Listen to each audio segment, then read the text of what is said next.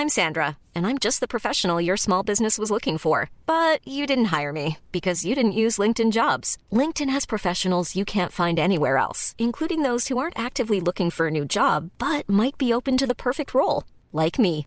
In a given month, over 70% of LinkedIn users don't visit other leading job sites. So if you're not looking on LinkedIn, you'll miss out on great candidates like Sandra. Start hiring professionals like a professional. Post your free job on linkedin.com/people today.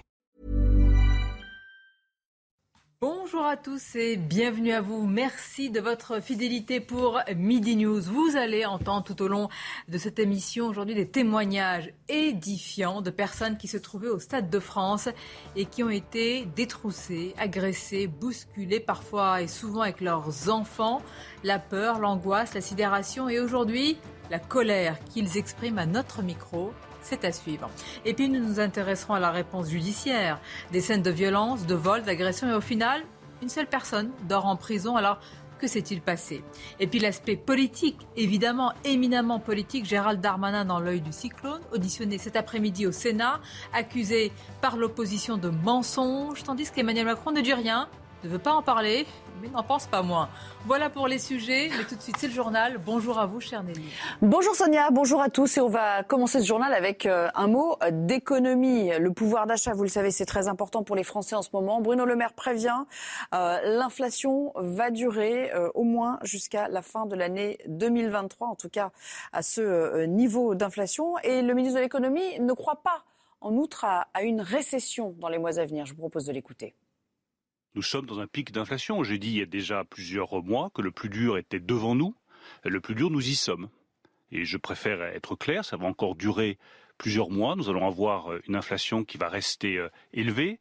Et c'est bien pour cela que nous avons pris avec le président de la République, les premiers en Europe, des mesures très fortes. Nous avons anticipé ce pic inflationniste en prenant des mesures pour plafonner les prix de l'énergie qui sont ceux qui tirent le plus l'inflation vers le haut. L'inflation s'explique à 60% par les prix d'énergie le 1er juin, ce qui veut dire que beaucoup de choses vont changer dans votre quotidien. Regardez du changement pour les assurances emprunteurs, l'immobilier, on en parle beaucoup depuis ce matin, mais également les euh, tickets restaurants avec un plafonnement à, 19 euros, alors que vous savez, pendant la période Covid, ce euh, plafond avait été euh, porté un peu plus haut. La livraison prochaine d'armes américaines à Kiev.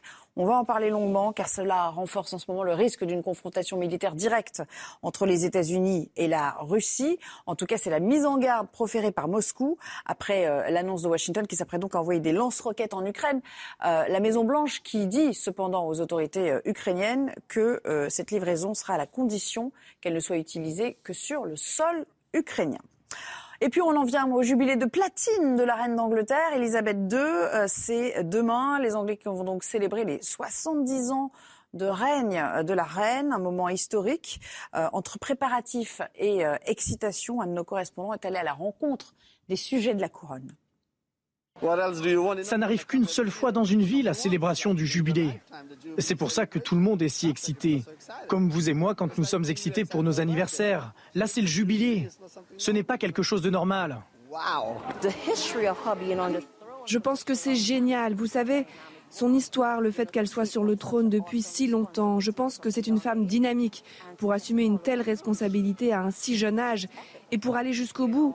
Je pense qu'elle est épique. Nous avons traversé beaucoup de choses, beaucoup de maladies, de tristesse et de deuil. Nous allons nous retrouver, nous détendre, nous amuser et aller de l'avant. Dans un instant, place au débat avec Sonia et ses invités. Mais avant cela, l'économie. Et on va parler de cette nouvelle hausse qui va toucher les consommateurs. Et c'est loin d'être anodin. Le prix du papier, lui aussi, augmente fortement. C'est parti avec Eric de Maten. Votre programme avec Logissimo, votre partenaire pour vos besoins logistiques du premier et du dernier kilomètre, partout en France.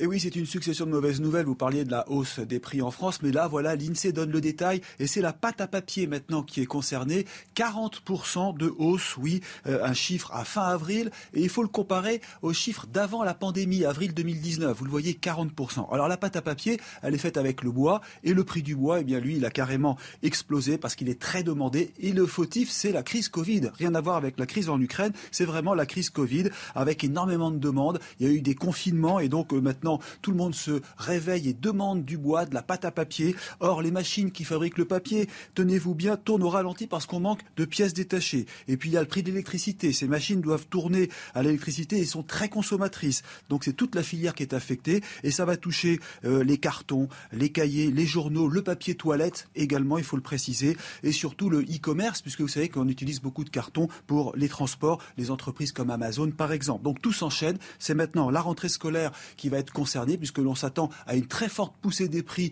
dans la grande distribution avec tous les produits qui touchent le papier. Et donc la facture s'annonce déjà salée. C'était votre programme avec Logissimo, votre partenaire pour vos besoins logistiques du premier et du dernier kilomètre partout en France. Midi News, vos débats. avant d'avancer, d'annoncer et d'avancer les invités, je souris, mais je suis triste. Si on peut avancer, c'est bien. Non, non, je suis triste. On a des solutions. Je suis très, très oh, triste. ah oui, vraiment, très triste. Ne vous précipite pas pour demander pourquoi. Pourquoi Parce que l'image de la France, non mais vraiment éternelle. Non mais je vous assure que ça me touche, vous aussi je suppose. Et on a préparé une émission particulière parce que je trouve que pour bien, j'allais dire, euh, représenter ce qui s'est passé au Stade de France, on a pris un éventail de témoignages très divers. Vous allez voir, il y a des supporters français, euh, anglais, espagnols, il y a des gens qui connaissent très bien le foot, il y en a d'autres qui sont allés parce qu'on leur a dit que c'était un match exceptionnel. Donc c'était presque la première fois au Stade de France. Et tout au long de cette émission, vous allez les entendre pour réellement comprendre ce qui s'est passé. Olivier D'Artigol est là, chroniqueur politique. Kevin Bossuet, professeur d'histoire, géographie, maître Carbon de 16, bonjour. Bonjour Sonia. Qui est avocat pénaliste. Alors, ils décrivent eh bien, la haine dans le regard de leurs agresseurs au Stade de France. Des agresseurs qui jubilent, qui se réjouissent de la peur dans le regard de ceux qu'ils agressent. Peu importe qu'il y ait des enfants ou pas, les témoignages que vous allez écouter racontent sans parti pris, ça c'est toujours important, ce qui s'est passé factuellement, eh bien, samedi soir au Stade de France. Tout d'abord, je voudrais vraiment qu'on écoute, puis les mots choisis, la manière dont ils plante et raconte le décor ce soir-là de Martin. Martin, c'est un supporter du Real Madrid, c'est un père de famille qui voulait tout simplement faire la fête et amener ses enfants ce soir-là. Il décrit sa peur et celle justement de sa progéniture. Écoutons-le. Il y avait de, de, des gens, des criminels, je ne sais pas comment l'appeler, de, beaucoup, des centaines de, de, de gens ou d'hommes parce qu'ils étaient tous hommes, qui venaient à, nous attaquer.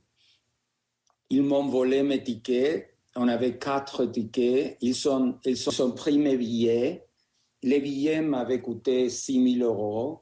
Mais dans ces moments-là, ce n'était pas une chose d'argent, c'était une chose d'avoir peur euh, pour mes enfants et pour, pour nous. À la sortie, c'était pire. Il, il avait plus des attaqueurs. Ils, ont essayé de voler les, les sacs de ma femme. Ils, ils, regardaient mes enfants pleurer et ils rigolaient. Ils trouvaient que c'était amusant, notre père. Ils regardaient mes enfants pleurer et ils rigolaient. Alors, on va revenir sur l'ensemble du témoignage, mais je trouve que cette euh, jouissance, il n'y a pas d'autre mot, vraiment, avoir l'autre ainsi, avoir peur avec ses enfants euh, dans le stade, moi, ça m'a interpellée. Bonjour Elisabeth Lévy. Bonjour Sonia, je vous prie de m'excuser. vous êtes toute excusée. C'est la jurisprudence Hidalgo. Allez, je le savais. je suis triste aussi de ça. Je vais commencer l'émission. Je vous ai entendu ah. et je partage absolument votre tristesse. Ah Alors on a écouté là Martin, père de famille, supporter du Real Madrid, qui a décrit sa peur et celle de ses enfants et surtout le regard presque jubilatoire et le sourire des, euh, bah, des agresseurs, des délinquants, appelés comme vous voulez. Je ne veux pas franchement qu'il n'y ait pas de débat sur les mots, mais mais racaille, ça me va très bien. ce sont des agresseurs, ce sont des pilleurs. Comment on peut se réjuir Ouais, c'est un phénomène encore plus traumatisant pour les victimes qu'on voit souvent, et, et, plus particulièrement dans les, dans les délits euh, commis en groupe, euh, mais parfois aussi individuellement. C'est-à-dire la volonté d'humilier, c'est-à-dire que la, la, moquerie qui accompagne le délit qui est commis, qui cause déjà un préjudice, augmente le préjudice. C'est-à-dire que la victime se sent humiliée, avilie, euh, par le, la jouissance, vous avez utilisé le terme exact, qu'éprouve son agresseur à venir euh, non seulement la voler, par souvent la violenter et par l'effet de groupe qui euh, euh prémunit euh, l'agresseur de toute riposte de la victime. C'est-à-dire qu'il y a un effet jubilatoire chez l'agresseur du fait de commettre le délit parce qu'il va en tirer un profit, mais en plus de commettre son délit en totale impunité, c'est-à-dire pour la victime une humiliation et une vexation supplémentaire. On rappelle un livre. Léviathan, vous vous souvenez de, enfin, si vous l'avez lu, de Thomas Hobbes, qui raconte cette mécanique de la violence jubilatoire dans l'humiliation. Vous avez raison. Et, il y inclut, il y inclut la violence de l'État dans le Léviathan. on est supposé avoir renoncé à cette violence. C'est ça le contrat social, c'est le renoncement, le renoncement à cette violence. Non, mais moi, ce qui me frappe, en fait, c'est la répétition. C'est-à-dire que ce n'est pas la première fois que ça se produit, ça s'est produit à la fin de beaucoup de manifestations.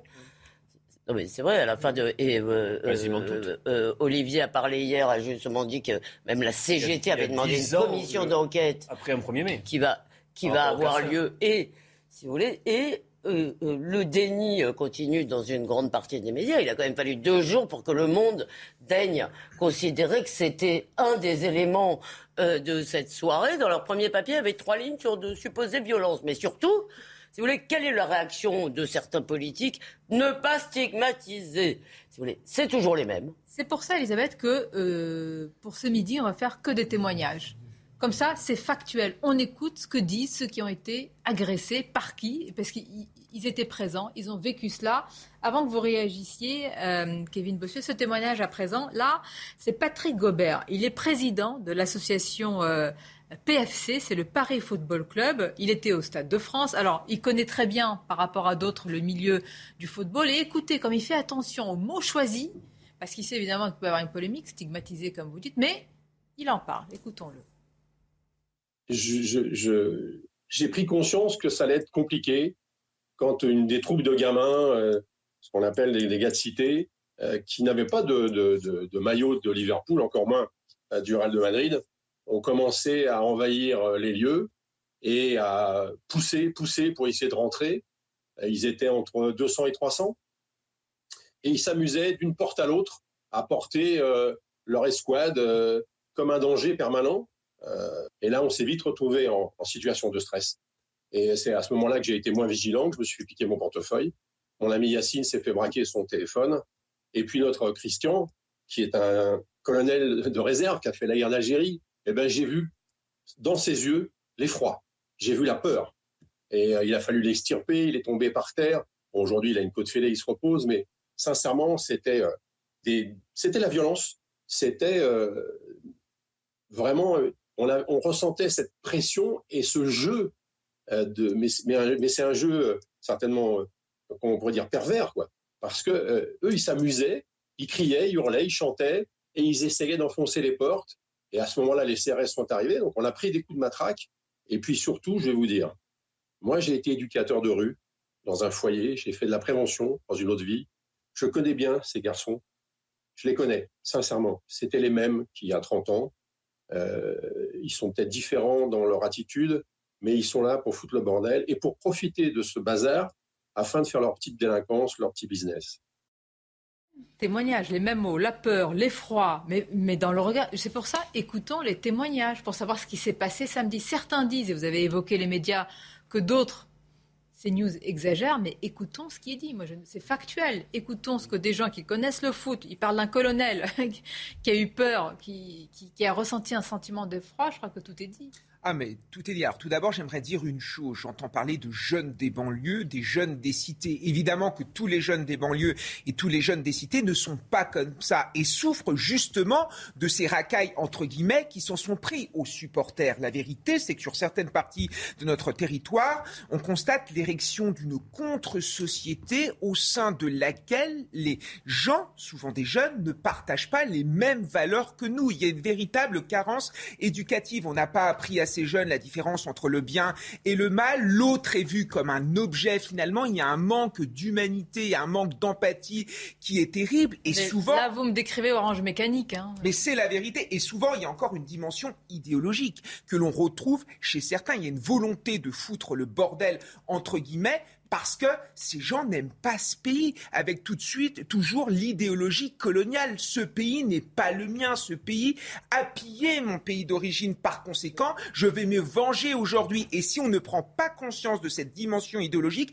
on ne comprend pas ce qui se passe sur le terrain. La vérité, c'est que ces gens n'ont pas les ah, mêmes Vous le vivez, vous nous. Mais bien sûr qu'on le vit. Moi, moi, si vous voulez, dans ma salle de classe, quand je vois des sujets sensibles comme la colonisation, par exemple, ou la décolonisation, évidemment, il y a toujours cet instinct anti-français de dire la chose suivante, finalement, vous, nous vous avez pillé nos richesses, nous vous avez plombé nos pays, et donc maintenant, Aujourd'hui, on est en France, on fait ce qu'on veut. C'est une simple récupération. Sauf que moi, dans ma salle de classe, je suis le rôle de professeur, je discute avec ces élèves, j'échange avec eux et on arrive toujours à une solution qui épouse le bien commun. Mais ceux qui ne sont plus à l'école, ceux qui sont absentéistes, imaginez ce qu'ils pensent. Ils n'ont plus le, professeur en face d'eux pour les remettre en face de certaines réalités. Et c'est ça le problème. Et on se situe dans des, dans, dans, dans des banlieues où on a des gens qui font la loi, des gens qui sont contre la France et qui sont contre l'État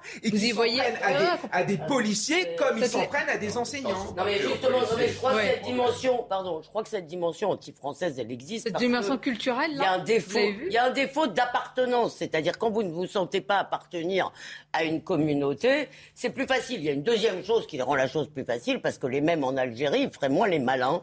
Je vous le dis tout de suite, c'est qu'ils nous prennent pour des mous du genou et honnêtement, ils n'ont pas tort. Mais juste là-dessus, je voudrais pointer la responsabilité d'une partie des élites françaises. Parce que on les a biberonnés, j'ai dit une partie, euh, donc euh, ne, ne m'accusez pas d'amalgame tout de suite. Il n'a encore rien dit. On les a biberonnés à l'anti-France, si vous voulez, de, un certain nombre de médias ont passé leur temps à expliquer qu'on était un pays de racistes, de salauds, que la France était vraiment un pays affreux, colonialiste, raciste, etc. Et sont généralement provoqués. Euh, moi, j'ai un dernier, le dernier souvenir que j'ai, c'est Ramayad, si vous voulez, qui a été ministre dans notre gouvernement, qui écrit dans le Washington Post qu'on est un pays raciste, que euh, vous avez des Camélia Jordana qui expliquent que les, les, hommes noirs et arabes ont, peur de la police dans ce pays. Les, les, là, l'amalgame est tout à fait autorisé. Si vous voulez, Donc, cette cause-là conduit à de tels effets c'est une. Si, c'est. Excusez-moi, pardon. Regardez l'identité des victimes. Pardonnez-moi. Votre grille d'analyse ah, ah. me paraît erronée pour une simple raison. L'identité des victimes. Je crois que euh, personne, avant de voler, ne demande le passeport de quelqu'un. Hein. Pardonnez-moi, c'est très simple de voir euh, si vous êtes anglais, vous avez un maillot de Liverpool. Si vous êtes espagnol, vous avez un maillot du Real Madrid. Eh ben non. Bien sûr que si. Non, il y avait, il y avait des tas de gamins qui avaient des maillots. Regardez qui a témoigné à l'instant. Ils ne se sont absolument pas attaqués à la France. Non, mais vous avez un élément qui vous manque vous avez des voleurs qui agissent en Carbon. il y a un élément qui vous manque, c'est que qui était à l'extérieur du stade parce qu'ils n'ont pas pu rentrer C'était les Anglais, c'est pour ça, tout simplement. Mais oui. Oui, bah, ils, étaient... qu'ils attaquent des Anglais. Arrêtez, enfin, quand ils sont. Ils attaquent ceux qui étaient présents. Bon, ils disent nique la France. Carbon, ils ont dit nique la France.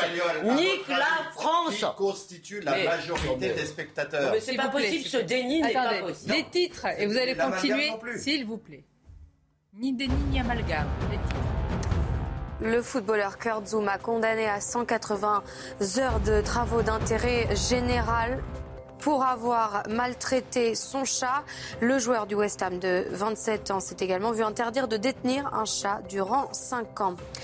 Moins de viande dans les cantines parisiennes, c'est en tout cas le sens du vote du conseil municipal de la capitale qui prévoit la présence de deux repas végétariens par semaine dans ces restaurants. Les élus écologistes réclamaient une mise en place de ces mesures dès début 2023. Enfin, dans un énième effet domino de l'invasion de l'Ukraine, le Danemark vote par référendum aujourd'hui sur son entrée dans la politique de défense de l'Union européenne, tournant ainsi la page à trois décennies d'exception.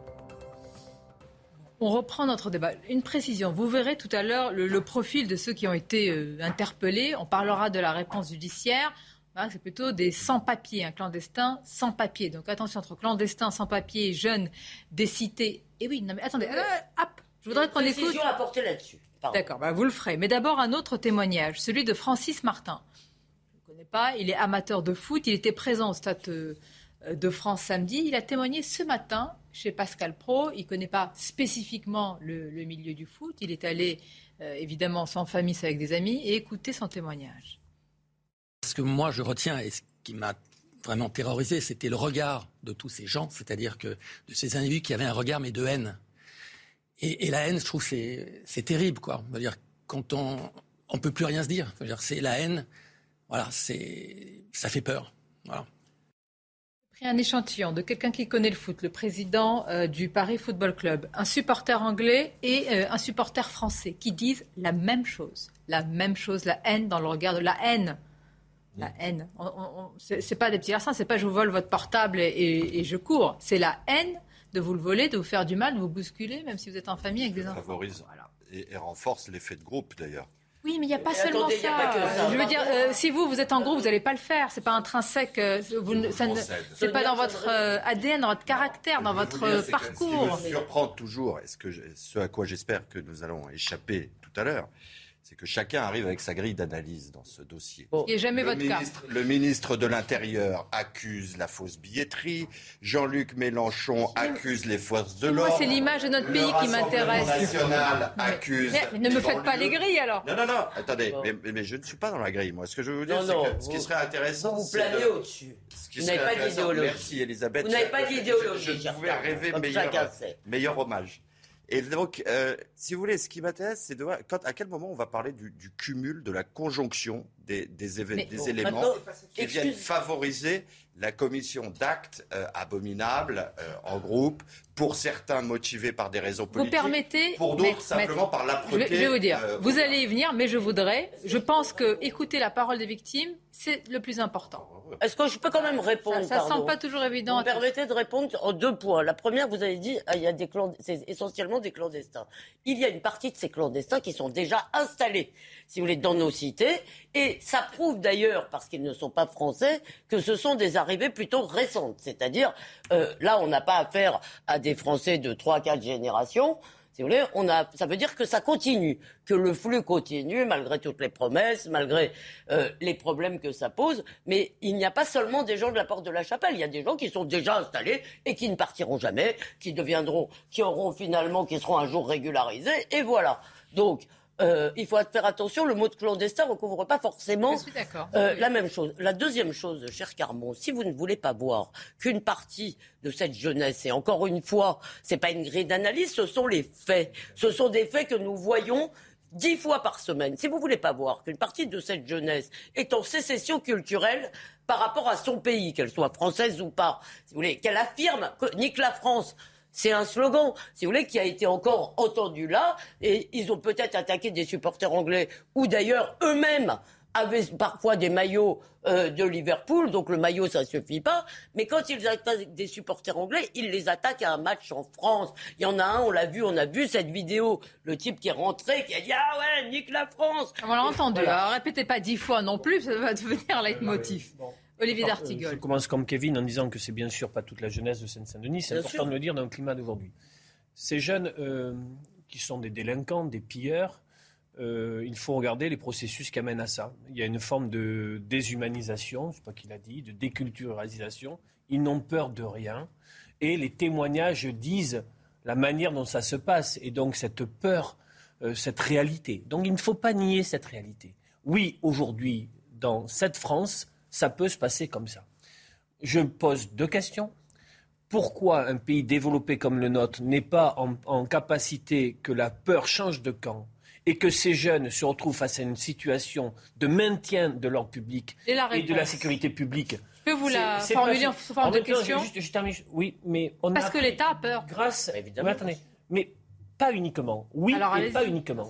Grâce au travail des journalistes, de l'investigation, des réseaux sociaux, là, il y a du positif on a appris comment ça s'est passé petit à petit. On y voit plus clair. La fable de Darmanin commence à totalement être mise à mal.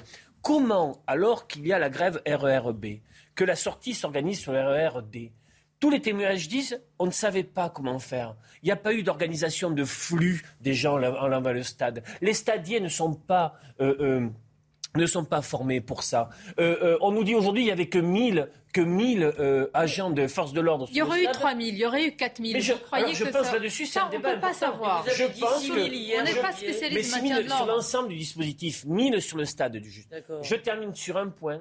On devrait être campa- en, en- en- en capacité, sur ce qu'on appelle la sacro-sainte doctrine du maintien de l'ordre public, de faire face à ce type de comportement et que la, cha- et que la peur change de camp et que ces jeunes ne puissent pas pratiquer Je cette propose un violence. scénario. Attendez, il y a, euh, On, on le peut ou pas je- on- il y on a le peut toujours 50% de policiers. Assurer la sécurité. Attendez, Olivier Dallaire, il y a 50% de policiers en plus. Prenons ce scénario. Il y a quand même ces scènes-là. Il y a eu des Ah non, ils peuvent pas. Attendez, attendez. Il y a eu des. Ils peuvent pas.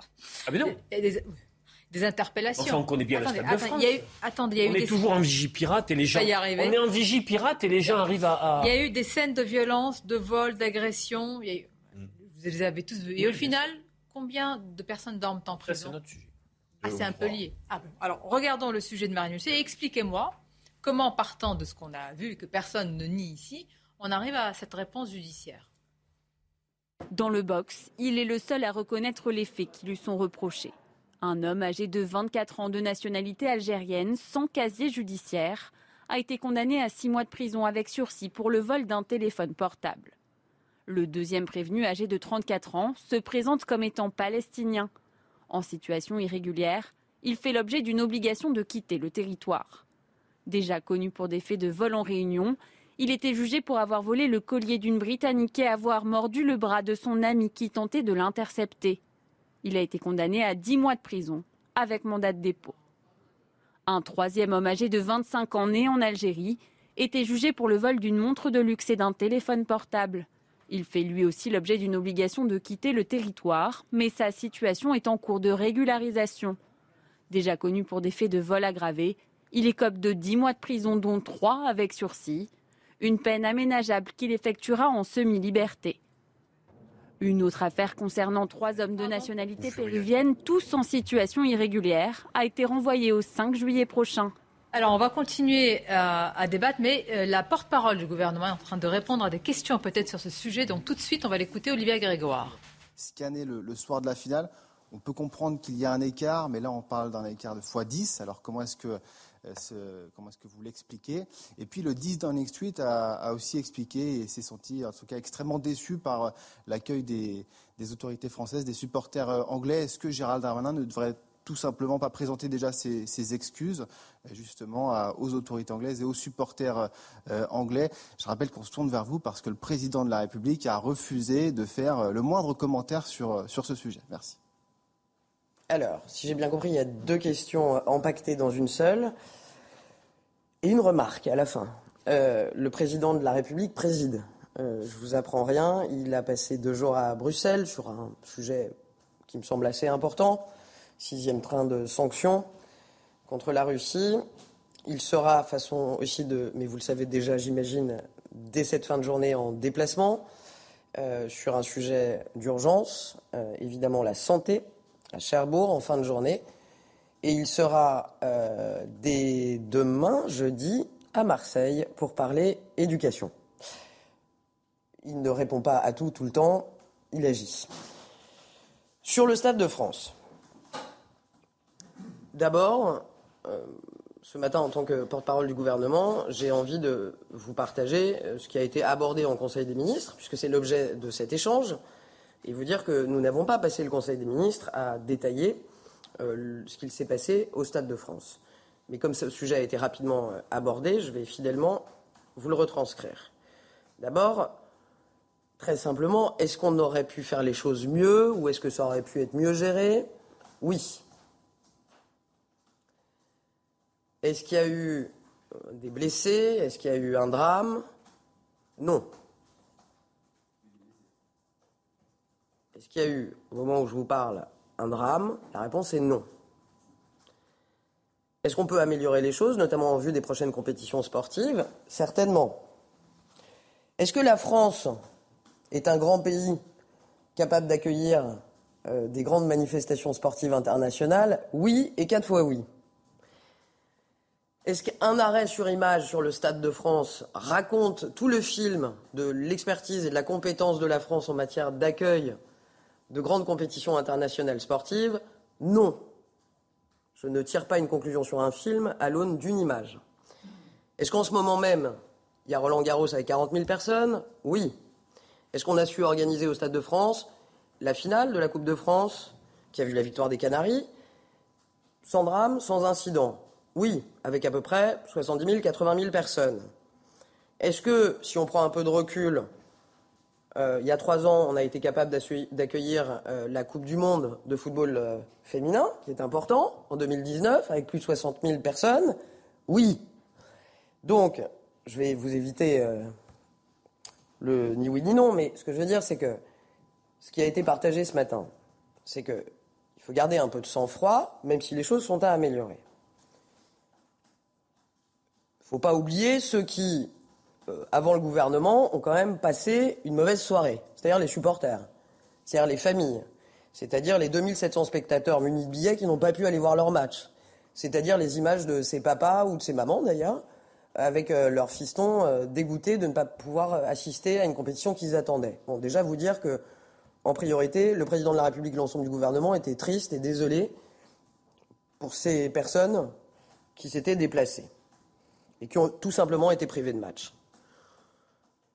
Je veux rappeler, je vous l'ai dit, tout en disant qu'on aurait sûrement pu faire mieux, euh, que dans des circonstances assez difficiles, je rappelle que, vous ne l'avez pas oublié, mais ça ne devait pas forcément se tenir en France, euh, ni à Paris, ça devait se tenir euh, à Saint-Pétersbourg, en Russie. La France par le biais du président de la République, a démontré son envie d'accueillir cette compétition importante. et ce sont des compétitions à fort enjeu dont on sait qu'il y a parfois, voire souvent, des supporters qui peuvent être agités pour des raisons d'importance du match. Mais s'il y a eu effectivement un engorgement important a ici surtout un enchaînement, euh, une accumulation de faits qu'il va falloir très précisément reprendre, sur lesquels il va falloir faire toute la transparence. Le président de la République a été très clair pour mieux comprendre ce qui s'est passé et surtout améliorer les procédures. Ce sur quoi nous, nous sommes à peu près euh, tous d'accord, c'est premièrement qu'il y a eu, semble-t-il, beaucoup trop de personnes qui se sont présentées à ce match. Je fais référence au communiqué de presse de la Fédération française de football qui a été publiée hier soir. À peu près 75 000 personnes attendues, 110 000 personnes présentes. Ce qui nous fait 35 000 personnes qui se sont donc présentées et qui soit n'avaient pas de billets, soit avaient des billets qui n'étaient pas valides. Ça, c'est un des faits intangibles et tout le monde s'accorde, l'ensemble des, ministres, des sports, de l'intérieur, mais aussi la FFF, la préfecture de police de Paris, et l'UEFA est d'accord là-dessus. Deuxièmement, on a, euh, semble-t-il, un engorgement, une surpopulation autour du stade, concomitante avec une euh, grève du RERB qui a entraîné un report de beaucoup de supporters du RERB vers le RERD l'accès au stade a été plus compliqué et c'est avec l'accumulation de ces faits qu'effectivement, euh, un certain nombre de personnes ont profité de la situation pour euh, pratiquer euh, des vols et ou certaines agressions. Ça, c'est au moment où je vous parle, à ma connaissance, les éléments tangibles. l'importance euh, qu'accorde le président de la, République à cet événement, elle est, certaine. Et son obsession aujourd'hui, c'est d'ailleurs ce que le gouvernement fait depuis trois jours, c'est qu'on soit très clair et transparent. C'est pour ça qu'au moment même où je vous parle, en trois jours, d'abord les ministres euh, des Sports et de l'Intérieur, dès lundi, ont tenu une conférence de presse en présence du préfet de police de Paris et ont répondu aux questions qui pouvaient se poser. Il ne vous a pas échappé que dès 17h ce soir, au Sénat, en audition devant les sénateurs, les deux ministres sont aussi euh, euh, invités, pour pas dire convoqués. Pour connaître un peu les sénateurs, je ne doute pas qu'ils seront sous le feu de questions nourries et précises. Et aussi bien le ministre de l'Intérieur que la ministre des Sports prendra le temps d'expliquer fait à l'appui, chiffres à l'appui, carte à l'appui, ce qu'il s'est concrètement passé samedi soir. Vous comprendrez, et je ne le dis pas qu'avec humour, mais qu'il ne, me revient pas de détailler ce qu'il va vous être dit à 17h. Le cas échéant, euh, l'audition, qui sera précise et étayée, perdrait de son intérêt. Mais j'ajoute qu'au-delà de ces auditions, au moment où je vous parle, il y a d'autres procédures en cours. On n'a pas perdu de temps. Une enquête judiciaire est ouverte euh, par le parquet de Bobigny sur demande de la préfecture de police. Par ailleurs, une enquête euh, opérationnelle, et vous le savez, de l'UEFA est ouverte aussi. Et j'ajoute qu'un premier rapport nous sera remis le 30 juin sur la question globale de la sécurité des Jeux olympiques. Les retours du préfet Cadeau sur ce qu'il s'est passé samedi soir viendront nourrir ce rapport. Et par ailleurs, un deuxième rapport en septembre viendra euh, étayer les faits et surtout les recommandations sur les systèmes de transport et de desserte. Bon.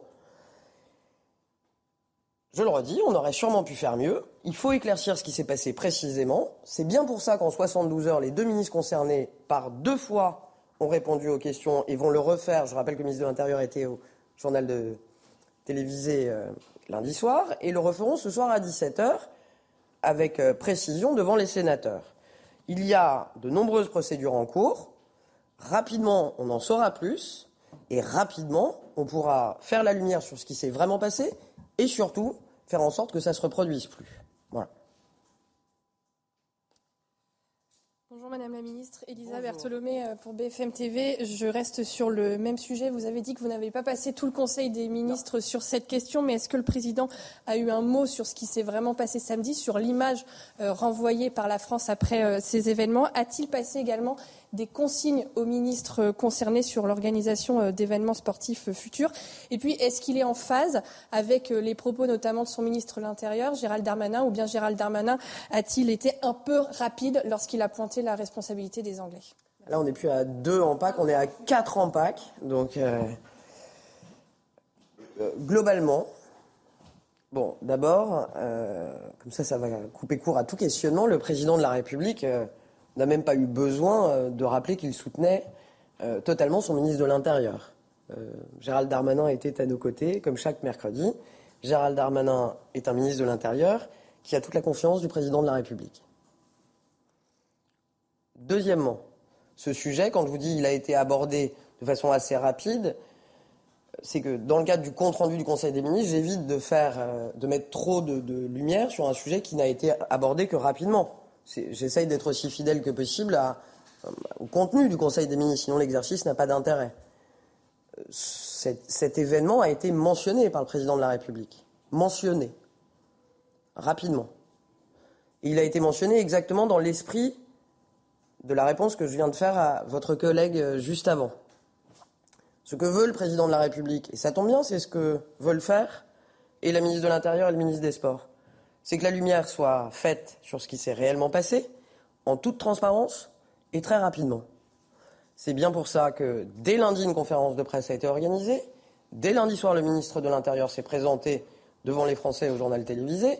Et dès 17h aujourd'hui, au Sénat, dans le cadre de cette audition publique, accessible à tous, ils continueront à répondre pour étayer les faits. Donc le président l'a mentionné, il attend de son gouvernement la transparence, la lumière sur les faits, des pistes pour que ça ne se reproduise plus et de la réactivité. Bonjour, Jacques Serret, Europe 1. Euh, vous dites désolé pour les supporters qui n'ont pas pu rentrer dans le stade. Euh, quel message vous adressez aux supporters qui, eux, ont pu rentrer, mais qui, à la sortie, se sont fait agresser, raqueter, euh, voilà, agresser tout simplement Qu'est-ce que vous leur dites aujourd'hui? Et au-delà de cette question, il y a bien sûr les, les problèmes de billetterie, de transport. Est-ce qu'il n'y a pas un sujet autour de l'environnement du Stade de France à l'aube des Jeux Olympiques en ce qui concerne l'insécurité qui peut régner aux abords du Stade de France? Euh, Oui, je suis, je maintiens absolument désolé pour tous ceux qui n'ont pas pu rentrer au sein du Stade de France alors qu'ils étaient munis de billets valides. Grâce à vous, j'ai aussi l'occasion de m'excuser et en tout cas de, de, dire que nous sommes désolés, que nous, allons, pour ce faire, et c'était le sens de ma réponse justement, faire la lumière qu'il se doit, que ceux qui ont pu rentrer mais qui sont sortis dans des conditions euh, qui n'étaient pas les bonnes, euh, sachez que j'en suis tout autant désolé, si c'est la réponse à votre question. Je vous invite très sérieusement, et ça n'est pas du teasing, je vous invite très sérieusement à écouter le ministre de l'Intérieur à 17h. Euh, qui aura des réponses, et plus que des réponses, qui a des actions à proposer et qui prendra le temps de les détailler pour ces supporters qui ont été euh, malmenés ou tout simplement euh, qui n'ont pas pu rentrer au sein du Stade de France. Donc écoutez le ministre de l'Intérieur, à partir de 17h, il apportera des réponses plus précises. pour ce qui est de l'environnement du Stade de France, ça c'est aussi une chose que le président de la République a très rapidement évoqué, n'attendez pas de nous, et certainement pas de moi, euh, des positions caricaturales. Ni en ce qui concerne les forces de l'ordre, ni en ce qui concerne l'entourage, l'environnement du Stade de France. Nous sommes lucides, et moi je suis très lucide, sur l'instrumentalisation qui peut être faite aussi des événements qui se sont déroulés. On ne me trouvera pas sur ce terrain de l'instrumentalisation et encore moins la Première ministre. Euh, bonjour Sylvie Corbet, Associated Press. Est-ce que vous pouvez détailler euh, sur la réflexion euh, qui est menée en vue des prochains grands événements sportifs qui vont être organisés par la France? Je pense à la Coupe du Monde de rugby l'an prochain et puis bien sûr les JO. puisque ce qu'on voit, c'est que quand tout se passe bien, tout se passe bien. Mais quand il y a. On n'en parle pas. On n'en parle pas. On dit que tout s'est bien passé.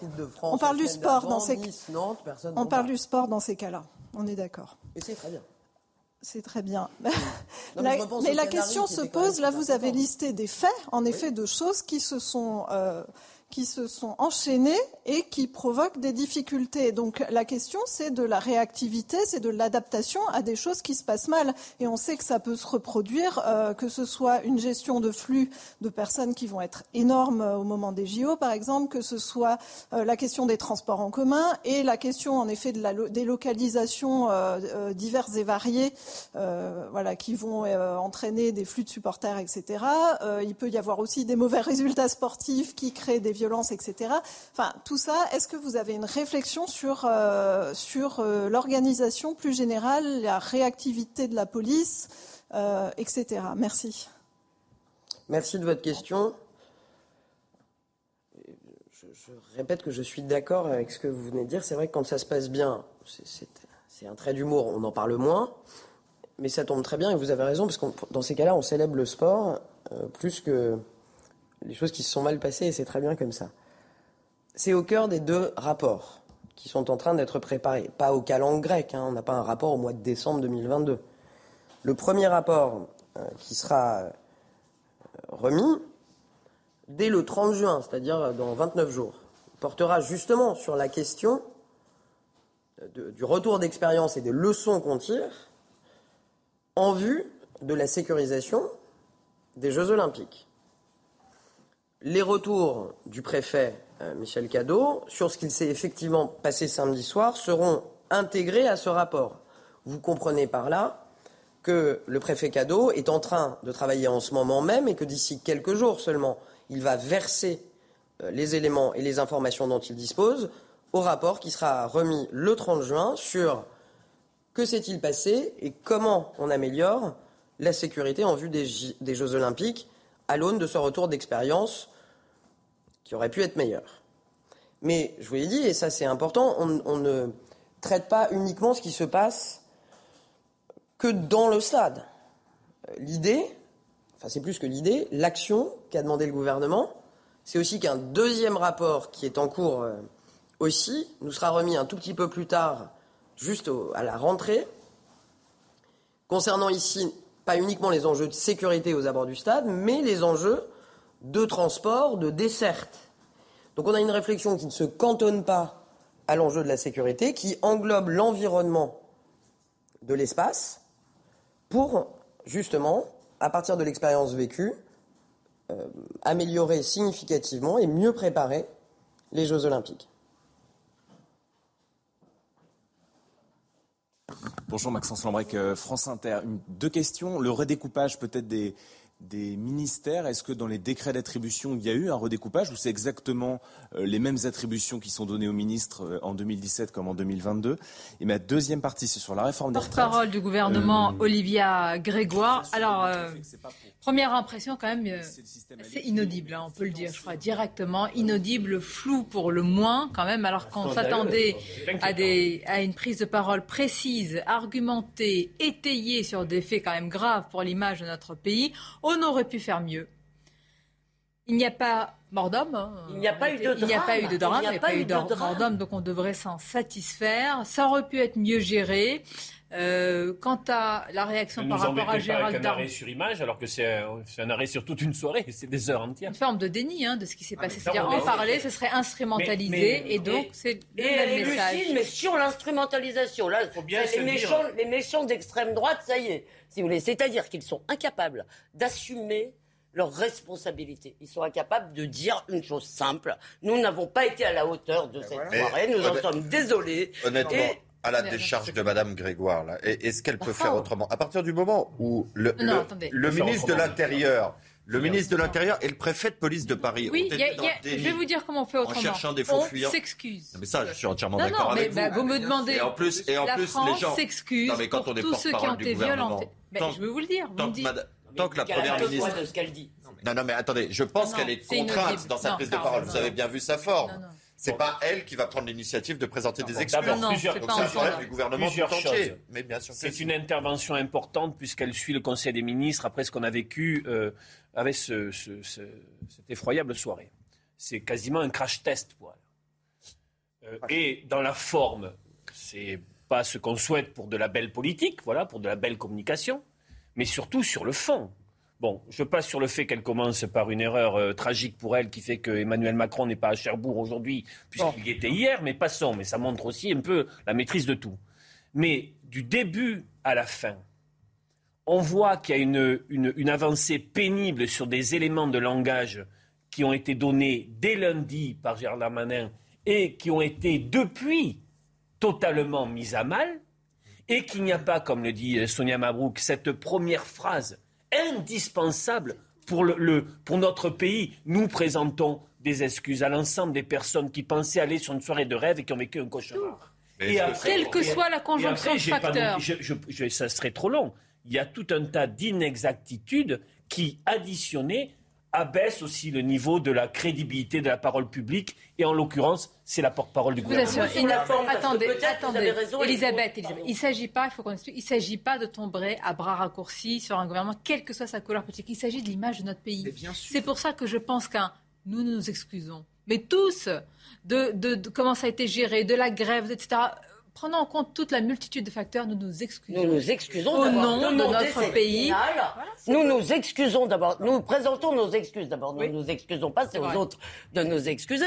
Et nous présentons nos excuses pour avoir demandé cette finale alors que nous n'étions pas capables euh, euh, visiblement de l'organiser. Mais moi, je note en plus de toutes les sornettes qu'elle a dites. Elle a dit nous sommes désolés. Non mais en plus de toutes les sornettes, un ton qui est caractéristique en réalité de nombreux macronistes, qui est l'arrogance, circuler, il n'y a rien à voir, regardons quand même, vous allez quand même pas m'embêter avec cette soirée aussi longtemps, c'est pas le sujet. Mais vous n'avez pas remarqué que c'était la même chose, presque la même euh, sur la forme prise de parole lors de la polémique d'Amien Abad. Elle avait déjà dit d'emblée qu'il fallait pas que toute sa prise de parole soit polluée ou consacrée à cette polémique.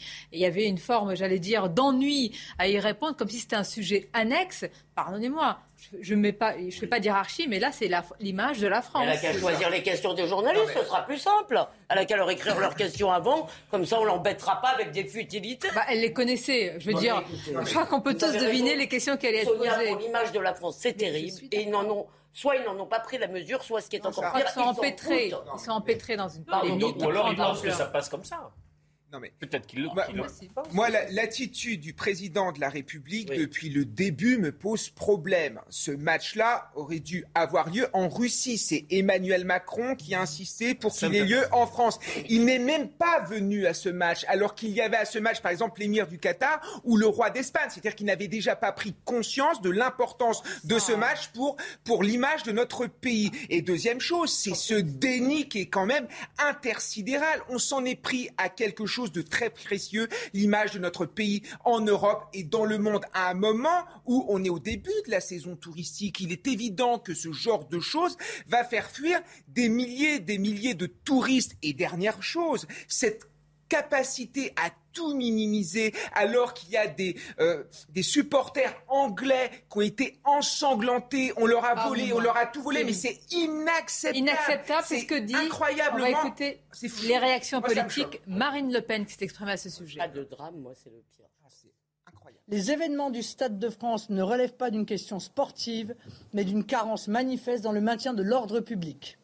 Le pire, c'est que M. Darmanin ajoute à ces manquements dont il porte politiquement la responsabilité directe un mensonge d'État qui non seulement continue de discréditer la parole publique, mais en plus ajoute au dommage des supporters anglais une indécente diffamation à leur égard. Un mensonge d'État, ça nous le verrons. La question, ça commence toujours comme ça, une polémique où tout de suite un ministre, euh, à l'instant T, prend une certaine une version, une voix, il est contredit quelques heures après, quelques jours. Il s'enferme, il s'enferme, et puis petit à petit, les faits, puisqu'on le voit, les faits lui donnent tort, et malgré tout, c'est la même chose, c'est le même argumentaire que nous présente la porte-parole du gouvernement. Tout à fait raison. il y a quelque pourquoi chose... moment ne pas dire on s'est trompé Il y a quelque, chose, de manifeste. Il y a quelque chose de manifeste à cet égard dans le déni de responsabilité personnelle. C'est euh, le choix sémantique qui a été fait euh, par la porte-parole du gouvernement. C'est-à-dire dire nous sommes désolés, c'est très différent de dire nous présentons nos excuses. Pourquoi Il a circulé, il n'y a rien à voir. Non mais désolé, ça veut dire on regrette, mais on n'a aucune part de responsabilité. Présenter ses excuses, c'est admettre avoir une part de responsabilité dans le dérapage, pour rester dans l'euphémisme, de cette soirée. C'est exactement ça. nous sommes désolés, il n'y a pas mort d'homme. On a évité des victimes, malgré les, risques d'écrasement. conjonction d'événements totalement étrangers à la puissance du gouvernement. attendez, je suis désolé, c'est une oh. Oh, pardon, en anglais. Attendez. En anglais, mais là, là non, n'en faisons pas un débat sémantique. S'il vous plaît. S'il vous plaît.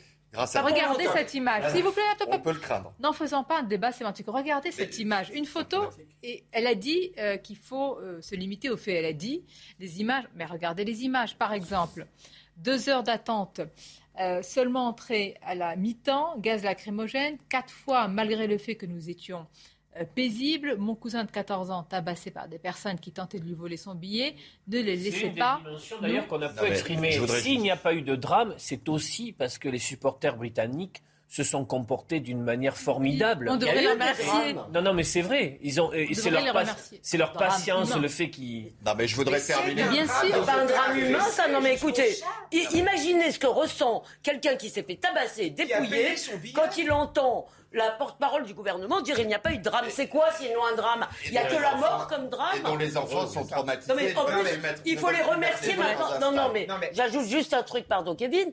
Euh, je suis sidéré par leur phrase. Euh, nous n'avons pas eu, ça aurait pu être beaucoup plus grave. Vous savez, pendant le Covid, c'était exactement ça. Nous avons évité.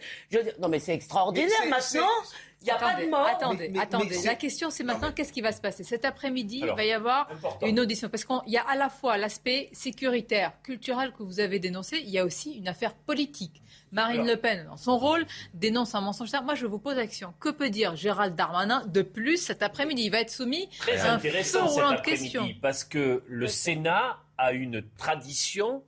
Là, ce n'est pas une enquête euh, parlementaire, mais c'est une audition de poser, de mettre la plume dans la plaie, d'aller au dur. Et donc les sénateurs préparent une série de questions qui sont extrêmement précises, travaillées y compris avec euh, des personnes qui connaissent euh, le, maintien de l'ordre public, qui connaissent aussi le monde sportif. Et là, le, le, ministre intérieur et la ministre des Sports ne pourront pas se dérober, c'est-à-dire les éléments de la non, ou alors leur, leur non-réponse se, se verra davantage. Olivier, il n'y a aucun risque pour euh, euh, Gérald Darmanin à aller être auditionné parce qu'il est convoqué devant le Sénat. Pour la bonne et simple raison. Parlez-en. Mais, mais justement, McKinsey, qu'est-ce qui s'est passé? Il n'y a même pas eu de débat dans l'entre-deux tours sur l'affaire McKinsey. Donc il ne faut pas exagérer. les, commissions, les commissions, les commissions d'enquête parlementaire n'ont rigoureusement aucun pouvoir coercitif sur le pouvoir mais exécutif. Ah, pardonnez-moi, mais McKinsey, vous êtes la justice est saisie. Le patron va devoir se justifier sur des comptes indépendamment. Quand le PNF a été saisi de l'affaire McKinsey, c'était totalement indépendant de la volonté. Non, mais vous vous rendez pas compte dans l'opinion, c'est pas vrai. Dans l'opinion, je vais juste terminer pour reprendre euh, les termes de mon auteur favori, Elisabeth. Euh, il y a quelque chose de très symptomatique. C'est qu'en réalité, ils en ont effectivement extrêmement peur. La preuve, on vient de la voir par Olivier Grégoire qui a dit Je ne vais pas vous dévoiler ce qui va se dire tout à l'heure. Ça veut dire que l'audition a été préparée. Bah et qu'elle sait déjà ce qu'il va dire. Non, mais encore heureux. Mais on sait tous ce qu'il va dire. Il va rester. Ils en ont beaucoup plus non, mais là, qu'ils ne veulent bien. Est-ce que vous avez lu les... la presse étrangère depuis quelques jours? Oui, mais. Euh, mais toutes, hein, pas, seulement, pas seulement la presse britannique, pas seulement la, la, presse européenne. Il faut voir ce qui est dit. Non, mais ça fait mal moi, c'est cette distorsion entre, pardonnez-moi, ce qu'on vient d'écouter là, par la porte-parole du gouvernement et ce qui est dit de nous, de notre image. C'est comment remédier à cela. Mais, parce qu'on touche ici à l'ADN du macronisme. Depuis cinq ans, c'est un autosatisfecit permanent. Ils ont raison parce qu'ils incarnent la technocratie. Ils incarnent l'élite face à un peuple qui serait ignorant. On est là-dedans. Et leurs intérêts personnels sont supérieurs à l'image de la France. On en est quand même là. Enfin, on a une France qui, est, son image a été dévastée et ils n'en ont strictement rien à faire. C'est ça qui est grave. Et c'est ça qui est en train de devenir un sujet politique. Il suffisait de s'excuser et je suis sûr que l'affaire aurait retombé beaucoup plus euh, doucement. Alors, je voudrais juste répondre d'un mot à Carbon. Pardon, qui Carbon. plus maligne que Darmanin, c'est la ministre des Sports. Oui, oui. Vous avez vu la tête qu'elle faisait quand Carbon, je voudrais vous répondre d'un mot. Je pense que euh, Olivier a raison sur un point. Ces auditions du Sénat n'ont peut-être aucune valeur juridique. Elles sont retransmises par la presse, qui va les regarder. Et je vous assure que voir les types euh, je veux dire, vraiment euh, euh, pas bon parce qu'ils sont, ils peuvent plus être bons à ce stade. Soit il dit je vous ai menti et ou je me suis trompé, disons. Et voilà ce qui s'est passé. Effectivement, ils disent que Kevin vient de dire nos excuses, etc. Soit ça va être terrible. et je vous assure que ça a du poids. Il y a un autre élément. Elle a dit, elle a dit que parler de cela, c'est instru instrumentalisé. C'est-à-dire qu'on ressort à chaque fois, c'est limite, c'est de l'extrême droite, ah oui. etc. Donc des faits, des témoignages, des images, la presse internationale qui en parle, donc seule la presse française, quand elle en parle, ça devient une instrumentalisation. Mais on touche aussi une difficulté qui est liée à la nature même du macronisme. C'est-à-dire que ce pouvoir nourrit une forme de dépolitisation. Or, sur la soirée au Stade de France, nous sommes sur des questions politiques de très haut niveau. Et donc, la conférence de presse, elle alimente aussi un peu ce schéma-là, de dire que on n'ira pas sur le terrain politique. Maintien de l'ordre public, la question d'une certaine part de la jeunesse dans ces quartiers, etc. Ils ne veulent absolument pas alimenter du débat politique. Regardez ce qui se passe entre l'élection d'Emmanuel Macron et le premier tour des législatives. Ils essayent véritablement d'éliminer les sujets qui pourraient. Donc il y a, c'est aussi une stratégie. C'est une stratégie. Bien sûr, et c'est eux qui stigmatisent les jeunes des banlieues, parce qu'en empêchant tout débat, on ne peut pas faire la différence entre ceux qui cassent, entre les racailles, et entre ces jeunes des cités qui sont des gamins formidables. Donc à un moment, il faut que le débat ait lieu, parce que quand vous mettez les gens face à ces images qui circulent sur les réseaux sociaux sans qu'il y ait d'esprit critique derrière, c'est dévastateur pour nos jeunes. Pourquoi le débat n'a pas lieu? Il faut aussi réfléchir. Pourquoi? On est en pleine période. Attendez. Voilà, parce qu'on on, se prépare aux législatives. Voilà. Et parce que, dans un cas, il faut ménager les forces de l'ordre qui risqueraient de voter pour le Rassemblement national. Et Alors ça, pardonnez-moi, non, ça ne peut pas parler en leur nom. Carbon, carbon, non, maître, Non, non, vous pouvez pas dire les forces de l'ordre, peu importe, hein, vous auriez des mélanges. risque dans l'image. Non, mais excusez-moi, il y a quand même.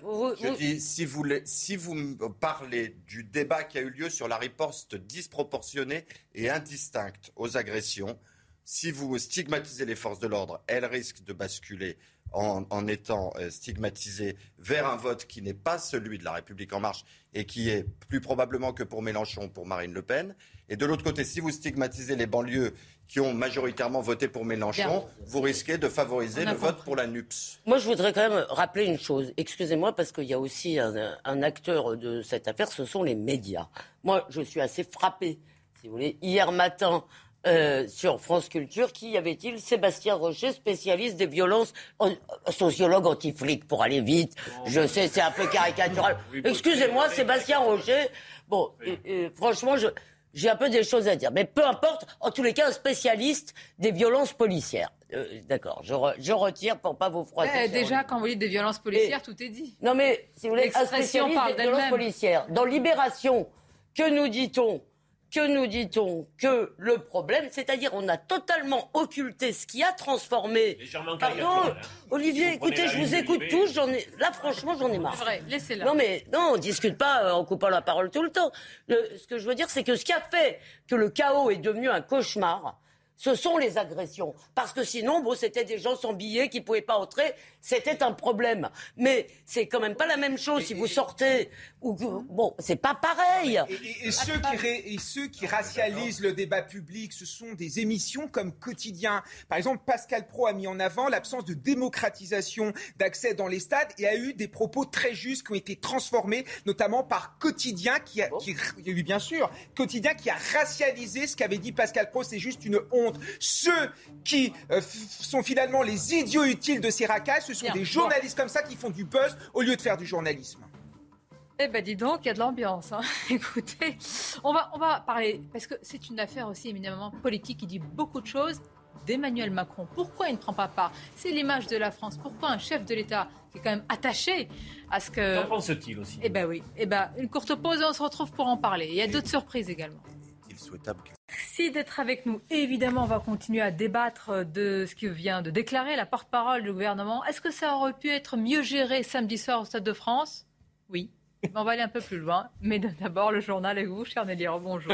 Et on va y revenir, bien entendu, à ce Conseil des ministres qui s'est achevé euh, un peu plus tôt que d'ordinaire hein, euh, ce mercredi. Et vous le disiez, Sonia, Olivia Grégoire euh, a tenu le traditionnel point presse qui suit le Conseil. Elle a évidemment été interpellée sur la gestion de la finale de la Ligue des Champions samedi dernier. Écoutez sa réponse. Est-ce qu'on aurait pu faire les choses mieux ou est-ce que ça aurait pu être mieux géré? Oui.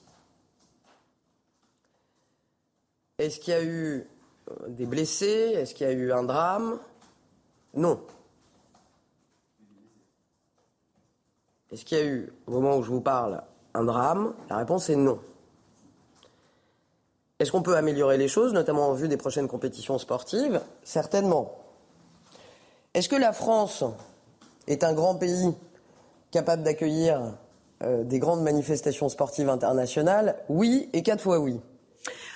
On va revenir à présent à ces manifestations du 1er euh, mai au cours desquelles un, pompier avait été euh, frappé par une street medic, vous vous en souvenez peut-être, ces personnes qui sont chargées euh, d'ordinaire de l'organisation des manifestations pour porter secours aux, manifestants lorsqu'ils en ont besoin. Bonjour Noémie Schultz, vous êtes au, au tribunal judiciaire aujourd'hui.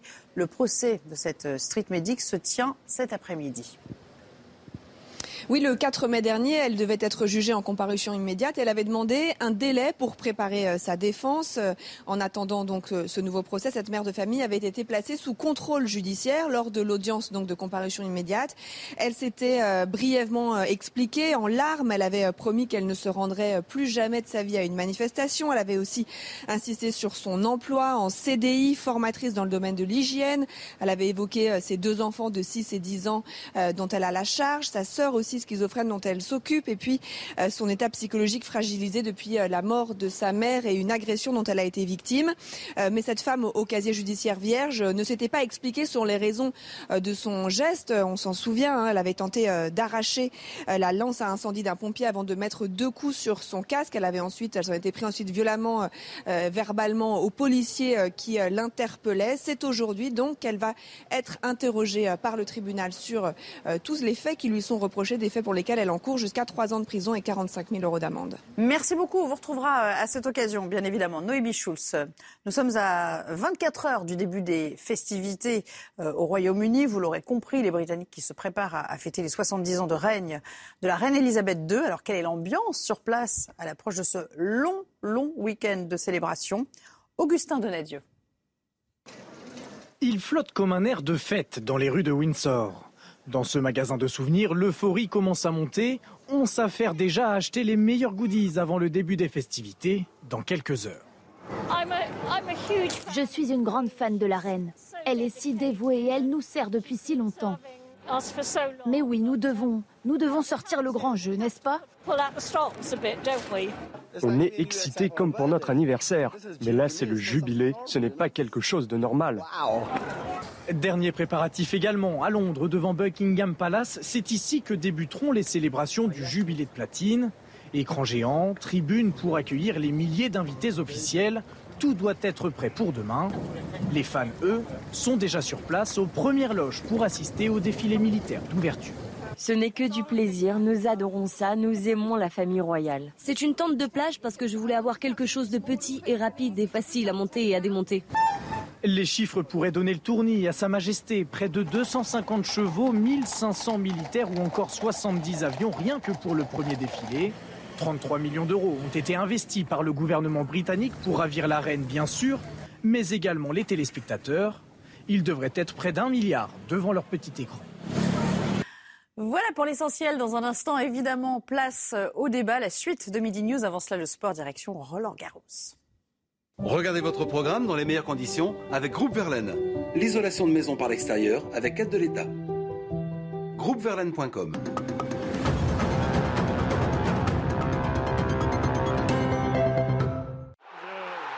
L'émotion de Rafael Nadal qui triomphe sur le cours central. Début de match à sens unique, l'Espagnol mène 6-2, 3-0, double break. Moment choisi par Djokovic pour prendre un peu plus sa chance et renverser la deuxième manche. À nouveau mené, 2-7 à 1. Le numéro 1 mondial manque 2 balles de 7 pour égaliser à deux manches partout. Après 4h12 de jeu, le Mallorquin s'impose 6-2, 4-6, 6-2, 7-6. Son huitième succès en 10 confrontations face à Djokovic à Roland Garros. Vous avez regardé votre programme dans les meilleures conditions avec Groupe Verlaine, l'isolation de maison par l'extérieur avec aide de l'État. Groupeverlaine.com. Nous avons regardé. Et quelques heures avant l'audition des ministres de l'Intérieur et des Sports, tout à l'heure au Sénat sur le chaos au Stade de France, voici ce qu'a déclaré la porte-parole du gouvernement Olivier Grégoire. Nous sommes désolés. Est-ce que ça aurait pu être mieux géré? Oui. Il n'y a pas eu de drame, dit-elle, et nous en débattons avec euh, nos invités Elisabeth Lévy, Kevin Bossuet, Olivier D'Artigol et Carbon de 16. Moi, je, les mots disent beaucoup véritablement. Et quand on est porte-parole, généralement, normalement, on doit manier l'art des mots. Qu'est-ce qui ressort? Quelle impression vous avez après cette explication, les uns et les autres Olivier D'Artigol? C'était dit depuis lundi, un déni des réalités. Le mur du réel euh, est là. Et le gouvernement, depuis lundi, s'y fracasse dessus avec une forme euh, d'arrogance euh, sur un peu l'idée, mais enfin, pourquoi est-ce que vous nous embêtez depuis lundi avec ces questions? Passons un peu à autre chose. Et cette incapacité d'être, si ce n'est en empathie, en connexion avec le réel et dire euh, nous présentons, on l'a dit tout à l'heure, nous présentons nos excuses. C'est-à-dire cette distorsion entre ce qu'on attend, presque une parole de bon sens, une parole adaptée, euh, j'ai envie de dire, qui répond à la situation, et cette conférence de presse qui, euh, mais moi je le dis, qui, qui, qui, qui est préoccupante. Oui, non, mais, Parce moi- que ça, ne, ça peut créer une situation. Vous avez raison. Si on ne répond pas au réel, c'est quoi maintenant aujourd'hui la politique? Alors, vous avez raison, vous avez remarqué que pour l'instant, personne n'a démissionné. D'ailleurs, puisque c'est. Non, mais, pardon, ils auraient pu, puisque Par le contre, préfet allemand. Les appels à la démission. Non, mais attendez. Des ministres. Excusez-moi, je n'appelle personne à la démission. C'est Je dis, vous, je dis que simplement, dans ces cas-là, souvent, effectivement, on fait tomber au moins une tête. Et s'ils Il avaient fut été. un temps pour moins que ça, il y avait des démissions. S'ils avaient été malins, s'ils avaient été malins, vu que le préfet allemand partait, je ne dis pas, ça aurait été un peu, euh, comment dire, un peu, euh, pas- mais ils auraient pu le faire s'ils avaient fait un peu de politique. Moi, ce qui me frappe, c'est qu'ils ne font, comme vous l'avez dit, absolument pas de politique. Mais je pense que c'est très grave ce que- sur le spectacle auquel on a assisté. Je pense que effectivement, moi, je, je lui donne. Disons pas beaucoup plus de durée de vie que si Ndiaye dans le gouvernement parce qu'il faudra un fusible à un moment. Non mais il faudra un fusible. Et encore une fois, si vous voulez, vous avez dit arrogance, je dis aussi incompétence. Vous avez dit ce C'est-à-dire qu'elle a dit sur euh, le silence d'Emmanuel Macron. La, la question lui a été posée pourquoi est-ce qu'Emmanuel Macron. D'ailleurs, on va, on va regarder la séquence dans quelques instants. On va écouter son silence. On va écouter son silence. C'est toujours éloquent, un silence. hein. C'est Ouais. beaucoup mieux que des mots parfois. Quand le président ne réagit pas, elle dit en réalité qu'au contraire, c'est évident qu'il soutient son ministre de l'Intérieur. Or, toutes les informations qui nous parviennent ne sont pas des rumeurs, ce sont des informations recoupées par les journalistes politiques, c'est que c'est l'inverse, c'est que le président est hors de lui depuis quelques jours et demande à son ministre de l'Intérieur d'arrêter de telles déclarations fracassantes. Mais si vous me permettez d'ajouter une phrase, justement, à tous les étages, c'est l'école maternelle. C'est pas moi, c'est l'autre. Donc Emmanuel Macron, qui est le premier responsable, d'abord parce qu'il est chef de l'État, deuxièmement parce qu'il a réclamé cette finale, et le premier responsable, je ne dis évidemment pas qu'elle doit démissionner, c'est pas ça que je veux dire, mais c'est ils passent leur temps à euh, euh, refiler le mistigré à quelqu'un d'autre. C'est honteux, honteux. si je peux me permettre, moi je crois qu'il ne faut pas tout confondre. Si vous voulez, la responsabilité de l'organisation d'un match de football, aussi important soit-il, ne relève pas de la compétence du président de la République. Mais pour revenir sur ce que vous disiez, ah non, pardonnez-moi encore le, le président de la République n'est pas, est pas ah très bien, ça dégénère, etc. J'espère que le président de la République. si vous avez des collaborateurs qui font une bêtise, qui ne veulent plus venir, je l'assume. Voilà. Eh ben, répétez, répétez-le, on l'a pas entendu. je. Si vous avez des collaborateurs, il y a des touristes qui ne veulent plus venir parce qu'ils pensent que c'est dans, c'est à Paris comme ça ou euh, d'ailleurs dans la banlieue, etc. Plus largement comme ça partout. Ils sont instrumentalisés. bon, bon Très bien. On n'est pas d'accord sur le degré de responsabilité du président de la République. Non, mais je, peu importe. Je, pense que c'est l'image d'un pays. Mais on est tous d'accord sur la responsabilité de, de, et l'image. Qui d'autre que le président peut avoir un impact sur cela? Qui m'intéresse. Non, mais en donnant des ordres à ministres, mais nous serons les derniers informés. C'est certainement pas Madame Grégoire qui va nous informer de la façon dont euh, le président de la République a exprimé des remontrances à son ministre de l'Intérieur. Mais là où vous avez euh, raison, c'est euh, sur sa dénégation de, de, la rumeur, l'avez qualifié d'information, selon laquelle Emmanuel Macron serait mécontent de Gérald Darmanin. Il y a quelque chose de très intéressant, c'est que la question ne lui était pas posée. Elle l'a dit spontanément. Or, tout ce qui commence par une dénégation, alors que, alors que la, question... très bien, moi je ne l'ai pas entendu. Tout ce qui commence par une dénégation est un aveu. Euh, moi, ce qui m'intéresse maintenant, au-delà de faire l'exégèse de chaque mot d'Olivier Grégoire, c'est qu'est-ce que ça va donner?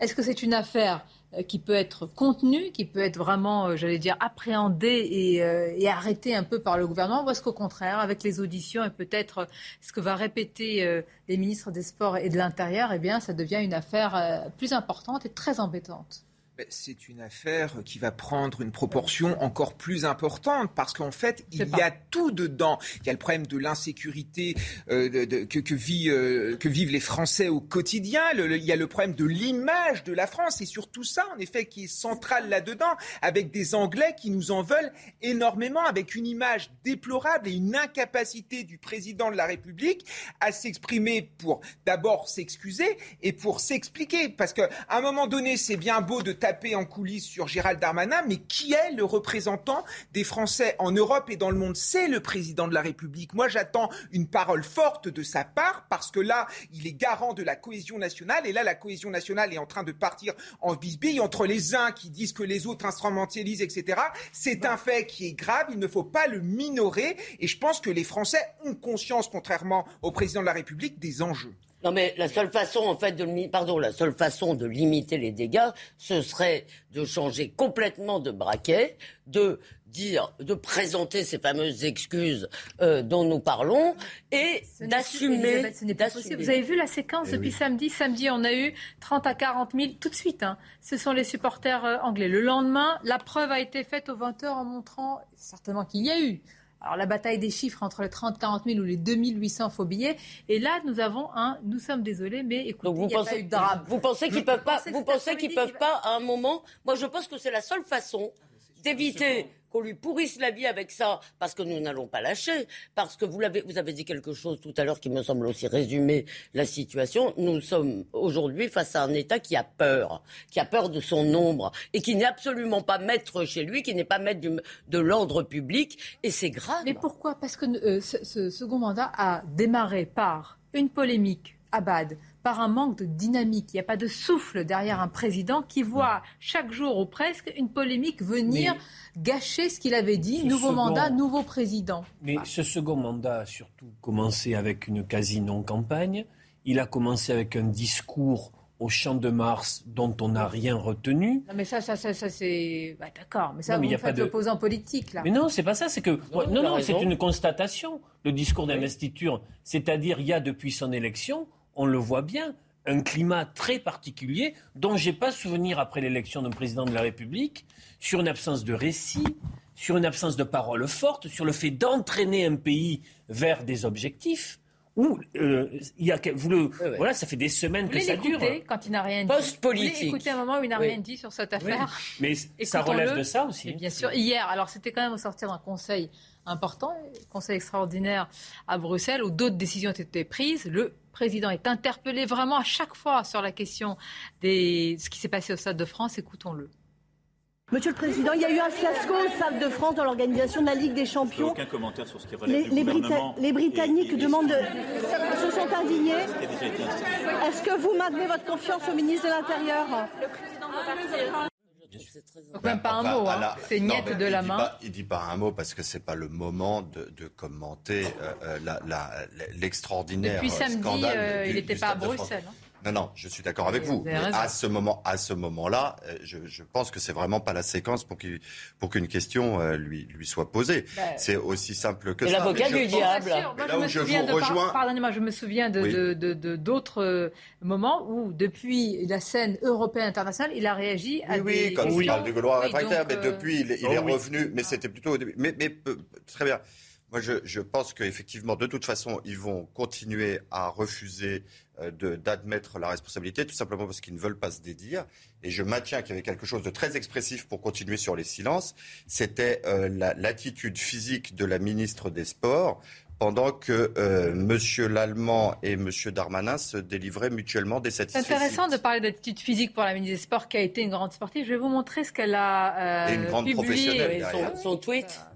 Mais ce sera juste après le rappel des titres. Comme ça, vous patientez. Emmanuel Macron va-t-il se rendre en Ukraine avant la fin de la présidence française de l'Union européenne? C'est en tout cas la demande du chef de la diplomatie ukrainienne. Emmanuel Macron est le bienvenu, peu importe quand, dit-il. Le président français ne s'est pas rendu en Ukraine depuis le début de l'invasion russe.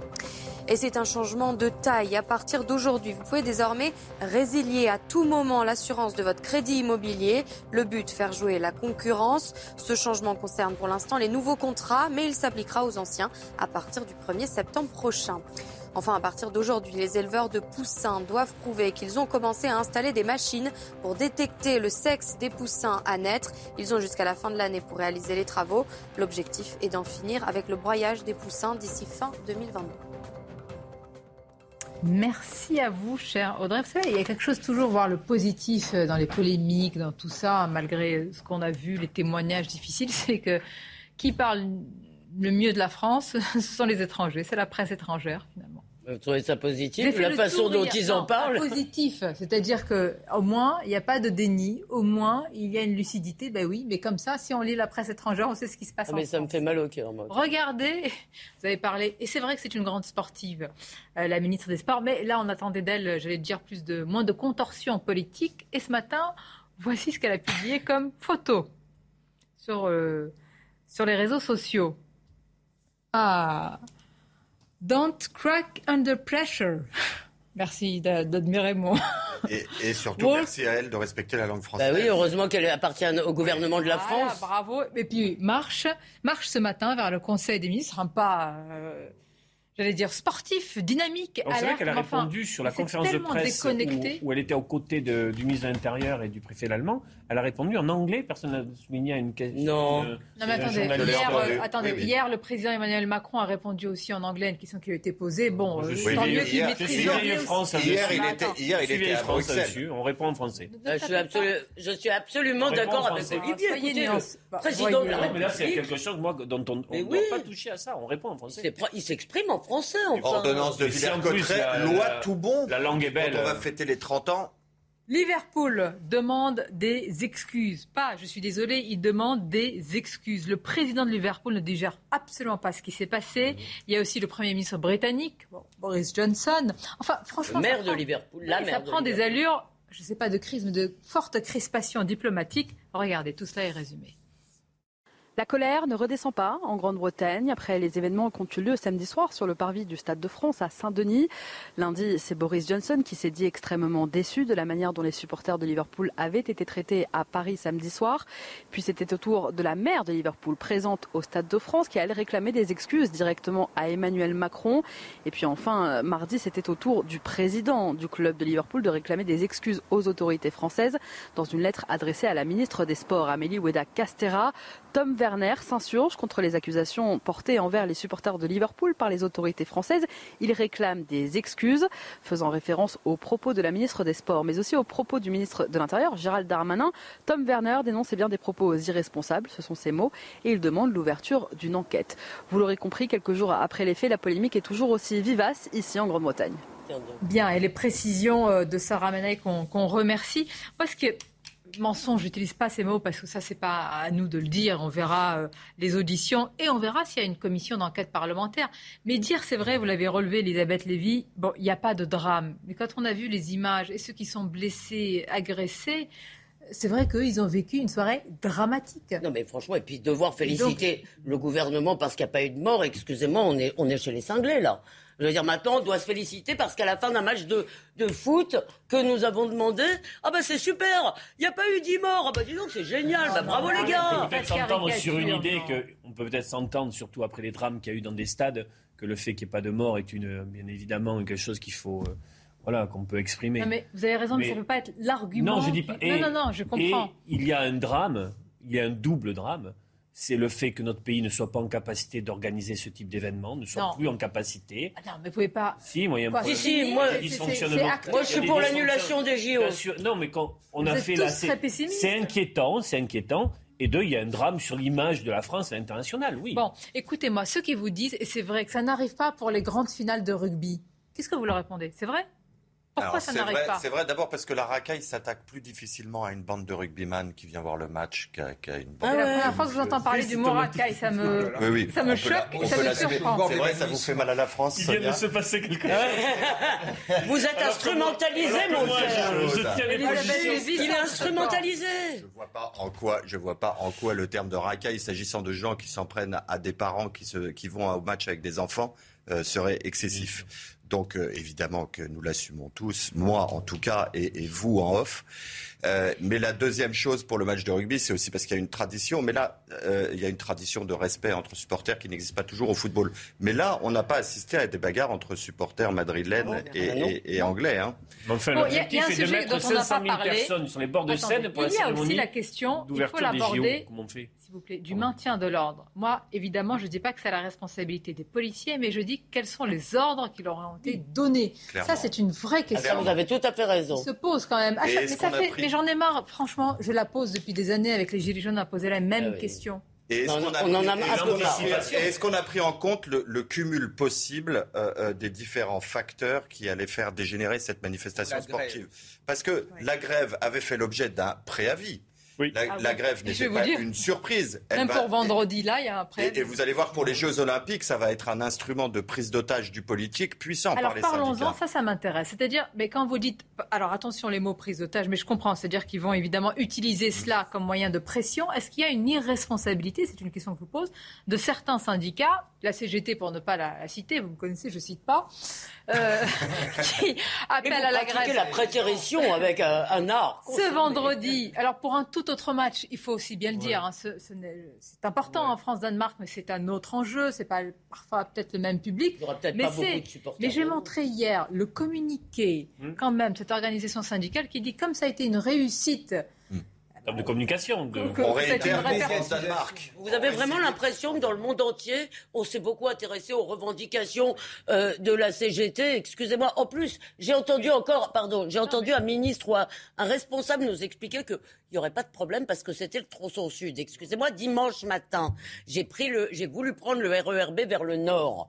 D'accord? Eh bien, oui, je vais voir, je vais voir mon père en RER. Il habite dans Seine-Saint-Denis et euh, j'ai voulu prendre. Eh bien, il n'y avait pas de train, donc du tronçon sud, pas tronçon sud, c'est tout à fait est-ce Que vous savez, est-ce que vous savez que l'un des autres drames français, c'est la situation du RERB. Il y a un sénateur, par exemple, qui est le directeur du journal Humanité, Fabien Gay, qui le prend quotidiennement et Très qui, bon sénateur. et qui tient presque la chronique des dysfonctionnements, des sous-effectifs, de la manière dont les usagers de ce RERB sont traités. Et on disait concernant ces métiers qu'ils étaient des métiers essentiels, conducteurs de RER. Non, mais d'accord, Eh, mais regardez, quand la Non, mais réussite de la alors, grève. ces, ces activités sont plus essentielles maintenant. La réussite de la grève, ça vous dérange Oh, pas mais Ce sont des métiers qui ne sont plus essentiels à la Regardez, société. donne un rapport de force ça. concret. Et voilà. Non, mais ça a toujours été de la conflictualité, le syndicalisme. Non, mais franchement, la C'est pas réussite le monde de des la- bisounours. Mais la réussite de la grève, ça vous choque pas Vous trouvez que leur grève grâce à, la grève, vous bénéficiez vous aussi d'acquis sociaux. Essaye de parler Ah oui, depuis 10 c'est pas évident. hein. Dans ma classe, c'est pas comme ça, je vous Ah, rassure. Kevin. L'avantage, l'avantage, c'est que la grève, c'est. Donc vous dites que je suis un mauvais professeur. Ah non, qui pas ne du pas tout. Ce sont des mauvais élèves qui Vous ne voulez- respectent pas grèves, euh, l'autorité. Bon, les syndicats.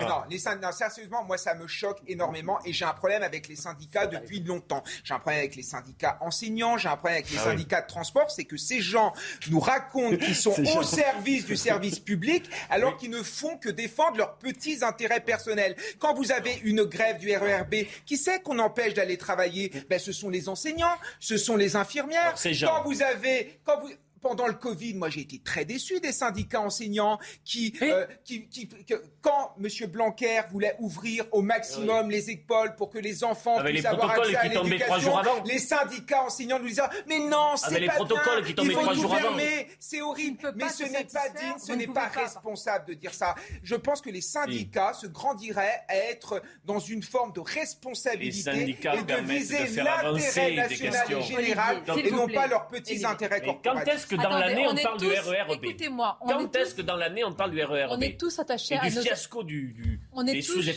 attachés aux acquis sociaux et à les faire avancer. Et évidemment que le droit de grève doit être protégé, sanctuarisé, défendu. Et je suis l'un- l'une des premières à le faire avec vous. Mais on ne peut pas se réjouir de la réussite. Non. Le mot réussite dans ce communiqué, il devrait. il de- moi, ça m'a tout de suite choqué. Vous aussi, je vous connais. Mais évidemment qu'il y a un manque de Il veut pas pudeur. dire. Évidemment qu'il y a un manque de Donc, on pouvait, on écrire les choses un peu différemment, mais. mais, oui, ben, je dis. Il faudrait peut qu'on vous présente Olivia Grégoire. Il faudrait Ouais. qu'on vous présente. Est-ce que vous êtes désolé Mais, ou est-ce que mais vous présentez attention, qu'une grève au. RERB n'aide pas sur l'organisation à soirée. Olivia Grégoire, c'est contagieux. Attention. Ah, Merci. Mais non, non, on peut dire, en étant attaché. Est-ce qu'on aurait pu l'écrire mieux Oui. La réponse est oui. Est-ce qu'on aurait pu ne rien écrire Non, La réponse non, est surtout, aussi non, oui. non. Non, mais Est-ce qu'on aurait pu non. faire une émission plus Non mais je vous assure Non, mais oui. que, que la- non mais faites des émissions, sur- faites des, des reportages sur le quotidien dans le Vous RERB. avez raison. Non, mais surtout, il faut mettre en avant le caractère dérisoire des revendications. Non, non, non, non. mais je termine. Les sous-effectifs. Le je Non, termine. Le les carac- mais je termine. Le caractère dérisoire des revendications par rapport à l'image de la France qui a été entachée. Que réclament les syndicats de la RATP Une prime de effectifs. 1500 euros. Et ils ont Oui. en ligne de mire Et la oui. privatisation de la RATP qui aura lieu, on parle de 2039. C'est pour ça que qu'il faut s'organiser aujourd'hui. Si on va vers la privatisation RER, à mon avis, on n'est pas prêt d'y arriver. hein. Non, mais à un moment, ces gens, c'est pas possible. Ouais. Regardez moi, les Britanniques, ils sont revenus sur la privatisation la du rail. privatisation parce que ça ne fonctionne pas. Cette entreprise est, est plombée par des petits syndicalistes Oh. qui, qui mènent une terreur Non, folle non, non. contre Oh, l'intérêt des usagers. Et moi qui prends souvent les transports en commun, Robespierre ai en conduit. moi, je vais, eh, moi, je vais faire la faillotte et la bonne élève. Écoutez un peu Sonia. C'est le bazar. La méthode La pause, à anti-diabète. suivre. On Voilà, là, j'y vais. À tout de suite, mais ça va vous intéresser. Des Oui. menus régimes aussi. Oh non, pitié là. C'est pas gentil. La Vraiment une émission casse morale. hein. vais, Sonia. Mais c'est pas, c'est pas gentil. Je pars. Courte pause. Bon. Merci d'être avec nous. Beaucoup de choses à vous dire. Là, on va parler des hôpitaux, de tout ce qui est en train de se passer et aussi d'un livre. Vraiment, restez à l'écoute. Ça va vous intéresser. Ça nous intéresse tous. Mais c'est juste après les titres avec CNews Info. Les ventes de voitures neuves ont encore reculé de 10% au mois de mai, soit un douzième mois de baisse consécutif dans un marché paralysé par la pénurie de puces électroniques. Sur les cinq premiers mois de 2022, le marché recule de plus de 16%. Fin du questionnaire médical pour la majorité des emprunteurs. Ce questionnaire sert de base aux établissements financiers pour déterminer l'état de santé d'un client. Et eh bien, à partir d'aujourd'hui, toute personne qui emprunte et assure moins de 200 000 euros ne sera plus soumise à cet examen de santé. Enfin, du tennis, Rafael Nadal, vainqueur de Novak Djokovic en quart de finale de Roland Garros. Le duel s'est achevé à 1h16 du matin après 4-7. Rafael Nadal affrontera vendredi après-midi Alexander Zverev, tombeur du jeune espagnol Carlos Alcaraz. Merci à vous. Il a la forme, hein. ils ont la forme, docteur. Hein. Nadal, euh, vous avez regardé hier Ah oui. Ah oui, oui. C'est un, type exceptionnel. Mais il faut dire qu'il fait, il fait des efforts. Hein. Il est très organisé. Vous avez vu, même quand il prend son verre d'eau, tout est organisé. Ah ben j'ai vu tous les tics, je peux vous, vous dire qu'il est obsessionnel. Comme... Euh, oui, il est un peu obsessionnel, mais dans, dans, ces, dans ces métiers, à ces niveaux-là, je pense qu'on retrouvera beaucoup d'obsession. Oui. Oui, parce qu'attendez, c'est sa vie. Euh. En plus, il lutte contre l'âge, parce qu'on voit bien, au fond, qu'il y a un jeune de 19 ans qui peut le challenger. Donc il est, il est, encore plus stimulé et donc il faut qu'il renferme, qu'il resserre encore ses obsessions. On lutte tous contre l'âge et vous allez nous y aider. Merci d'être là. Je suis tellement heureuse de vous retrouver. Oui, ça fait, ça fait un... La dernière fois que je vous ai vu, je vous regardais depuis la maison. Vous étiez chez Cyril Hanouna. Oui, tout à fait, oui. Tout à fait. Ça s'est bien passé. Ah, ça s'est bien passé. Euh... Vous avez eu beaucoup de retours, je suppose. Oui, oui, on a eu beaucoup de retours et c'était. Vous avez essayé de garder votre calme. Vous avez vu, oui. J'essaie de garder mon calme, mais euh, c'est un, très grand professionnel, Cyril Hanouna. On va parler de votre livre. Mais tout d'abord, docteur Réginald Lalouche, hier à Cherbourg, au chevet de au chevet de l'hôpital, j'allais dire. Ça, chevet des urgences. Non, non mais il faut que j'arrête avec ces expressions journalistiques. Emmanuel Macron a annoncé une mission flash et une conférence sur la santé l'été. Alors voilà, ça fait des années qu'on connaît les problèmes structurels, des années que les soignants nous disent, nous crient, nous hurlent ce qui ne va pas et on met en place une mission flash. Regardez la séquence. Nous avons décidé,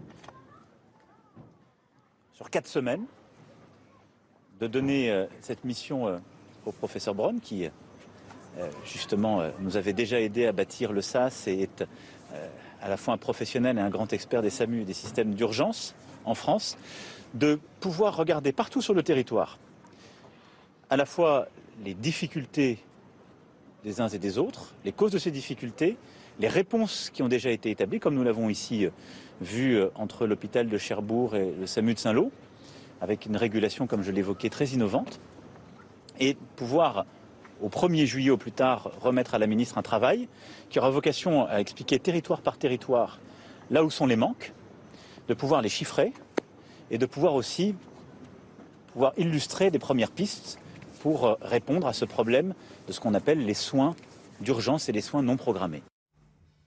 Bien, peut-être, docteur, que parce que nous en parlons vraiment depuis des années et qu'on y consacre des heures de débat, on a l'impression de connaître ce sujet et qu'une mission flash, qu'un énième rapport ne servirait à rien. Peut-être que vous pouvez nous dire l'inverse, je ne sais pas. Écoutez, moi, je, je, me souviens, dans ce même studio, il y a une année, on avait parlé de ce sujet. Et j'avais évoqué le problème du statut de la fonction publique hospitalière. Aujourd'hui, on a les mêmes structures que depuis 60 ans, je crois, ou 70 ans.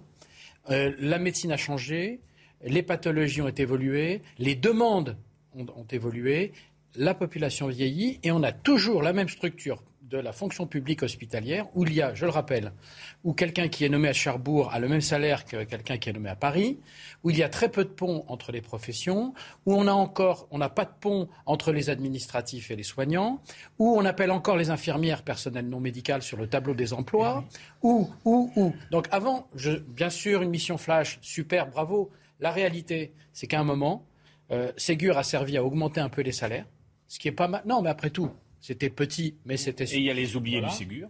Et il y a les oubliés du Ségur. Mais je crois qu'aujourd'hui, le sujet français, je suis désolé, je suis médecin, vous allez dire oui pour apprécier pour votre paroisse, c'est la médecine, parce que vous ne faites pas d'illusions. Combien d'étudiants qui ont leur thèse aujourd'hui vissent leur plaque? Vous serez étonné du pourcentage très faible. Très faible. Je crois que c'est autour de 15%. Et qu'est-ce qu'ils font alors Ce qui m'étonne, ce qui m'étonne, docteur, ce qui m'étonne, c'est que mission flash. Bon, euh, pour euh, savoir euh, ce à quoi nous sommes confrontés, on le sait déjà. On sait par exemple qu'il y a 120 services d'urgence qui doivent limiter, qui ont pris la décision de limiter leur activité ou vont vers la limitation de l'activité cet été. Il suffit de faire une revue de presse de la presse quotidienne régionale, qui est un très beau métier, les unes de la PQR c'est sur euh, l'hôpital dans les territoires. Donc l'état des difficultés, on les a. Aujourd'hui, il faudrait amorcer on ne l'a pas eu pour la présidentielle, un vrai débat de solutions. Hier, la PQR, je l'ai fait hier. vous en donnez. Je attendez, attendez, attendez. Excusez-moi, juste un point. Pourquoi les services d'urgence sont pleins? Moi, j'ai financé mes études en étant interne de, de porte à l'hôpital Beaujon à Clichy. Voilà, entre Gennevilliers, Clichy, vous connaissez. Bon, eh bien, d'abord, ces gardes étaient extrêmement peu payés, mais peu importe, j'étais étudiant, et puis j'avais envie de faire ce travail, et j'adore ce boulot. Bon, mais le problème, c'est que quand vous avez moins de médecins généralistes dans les villes, où vont les gens? Ils vont aux urgences. mais attendez. Et moi, je viens d'une génération, docteur, une génération, il se passe quelque chose le soir, un enfant, un bobo, bah, on appelle les urgences. Non, mais hein. pardon, excusez-moi. D'abord, dans les grandes villes, on a la chance d'avoir souvent SOS médecins ou ce genre de choses qui sont assez efficaces. Dans les grandes villes. Dans les grandes villes, j'ai...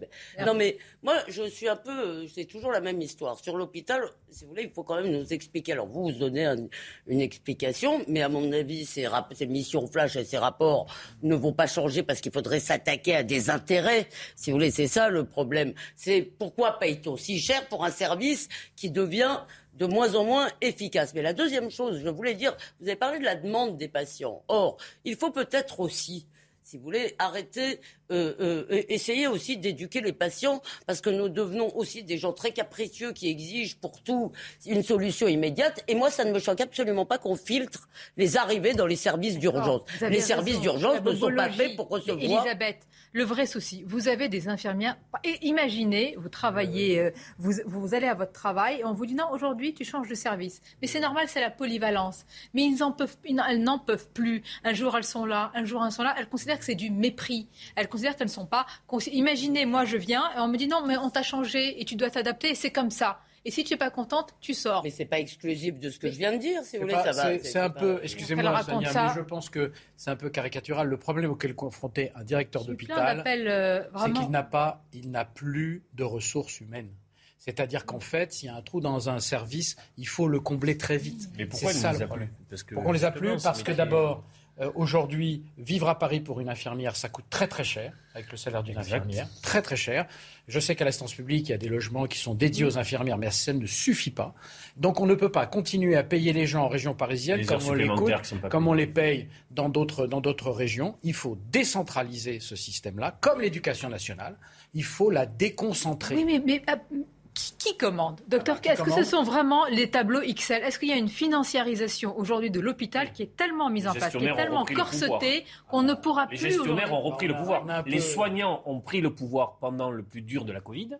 Et on a vu, ils nous l'ont dit. On les a laissés aller au Non, mais ils ont pris le pouvoir aussi dans l'organisation. Et ils l'ont reperdu après avec les messieurs euh, et tableurs Excel. Oui, mais attendez, on, discute de ça comme si, euh, toute chose égale par ailleurs. Je suis désolé, depuis 40 ans, on régule la demande en régulant l'offre.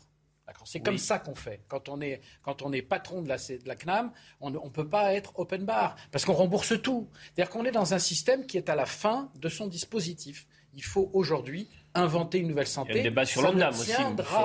Sur l'objectif Une nouvelle santé, une nouvelle école, une nouvelle sécurité. Moi, je vous dis, euh, une nouvelle France pendant que vous y êtes.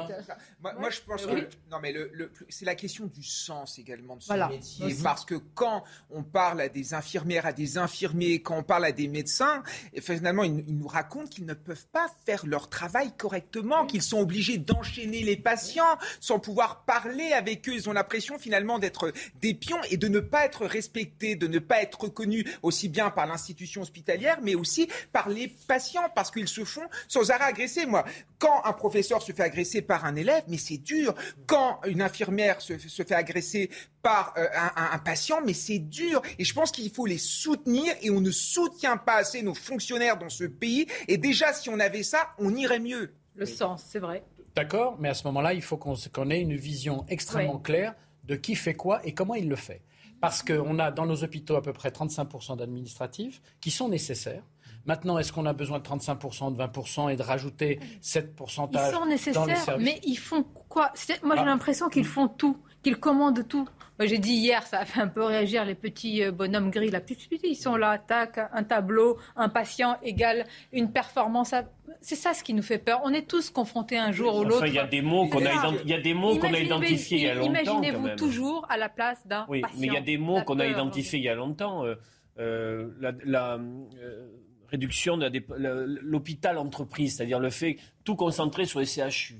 Le fait que des, hôpitaux de proximité aient été fermés pour la gestion comptable des dépenses de santé. L'ONDAM, l'objectif national de dépenses de l'assurance maladie, qui devrait faire l'objet d'un beau débat parlementaire en lien avec, comme on appelle, les territoires, ça ne s'est pas passé. La tarification à l'acte. Mais tout ce dont on a parlé sur ces plateaux-là, les points sont identifiés et il reste des blocages.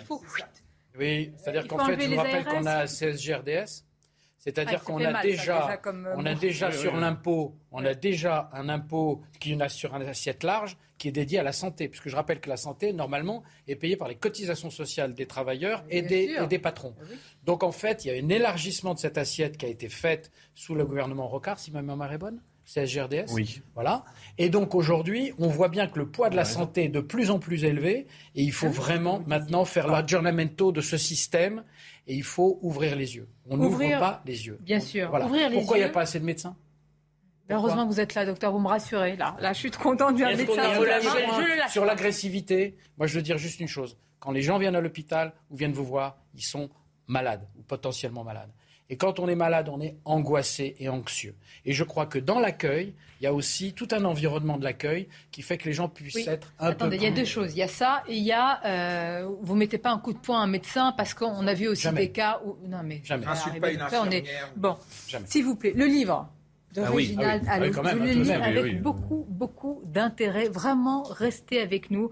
La nouvelle méthode anti-diabète, mon programme complet pour modifier vos habitudes en huit semaines. Je sais que vous n'aimez pas les titres. Euh, c'est peut-être pas vous qui l'avez euh, choisi, mais c'est très, non, mais c'est très efficace. C'est très efficace parce que le fond et le livre rejoint le titre.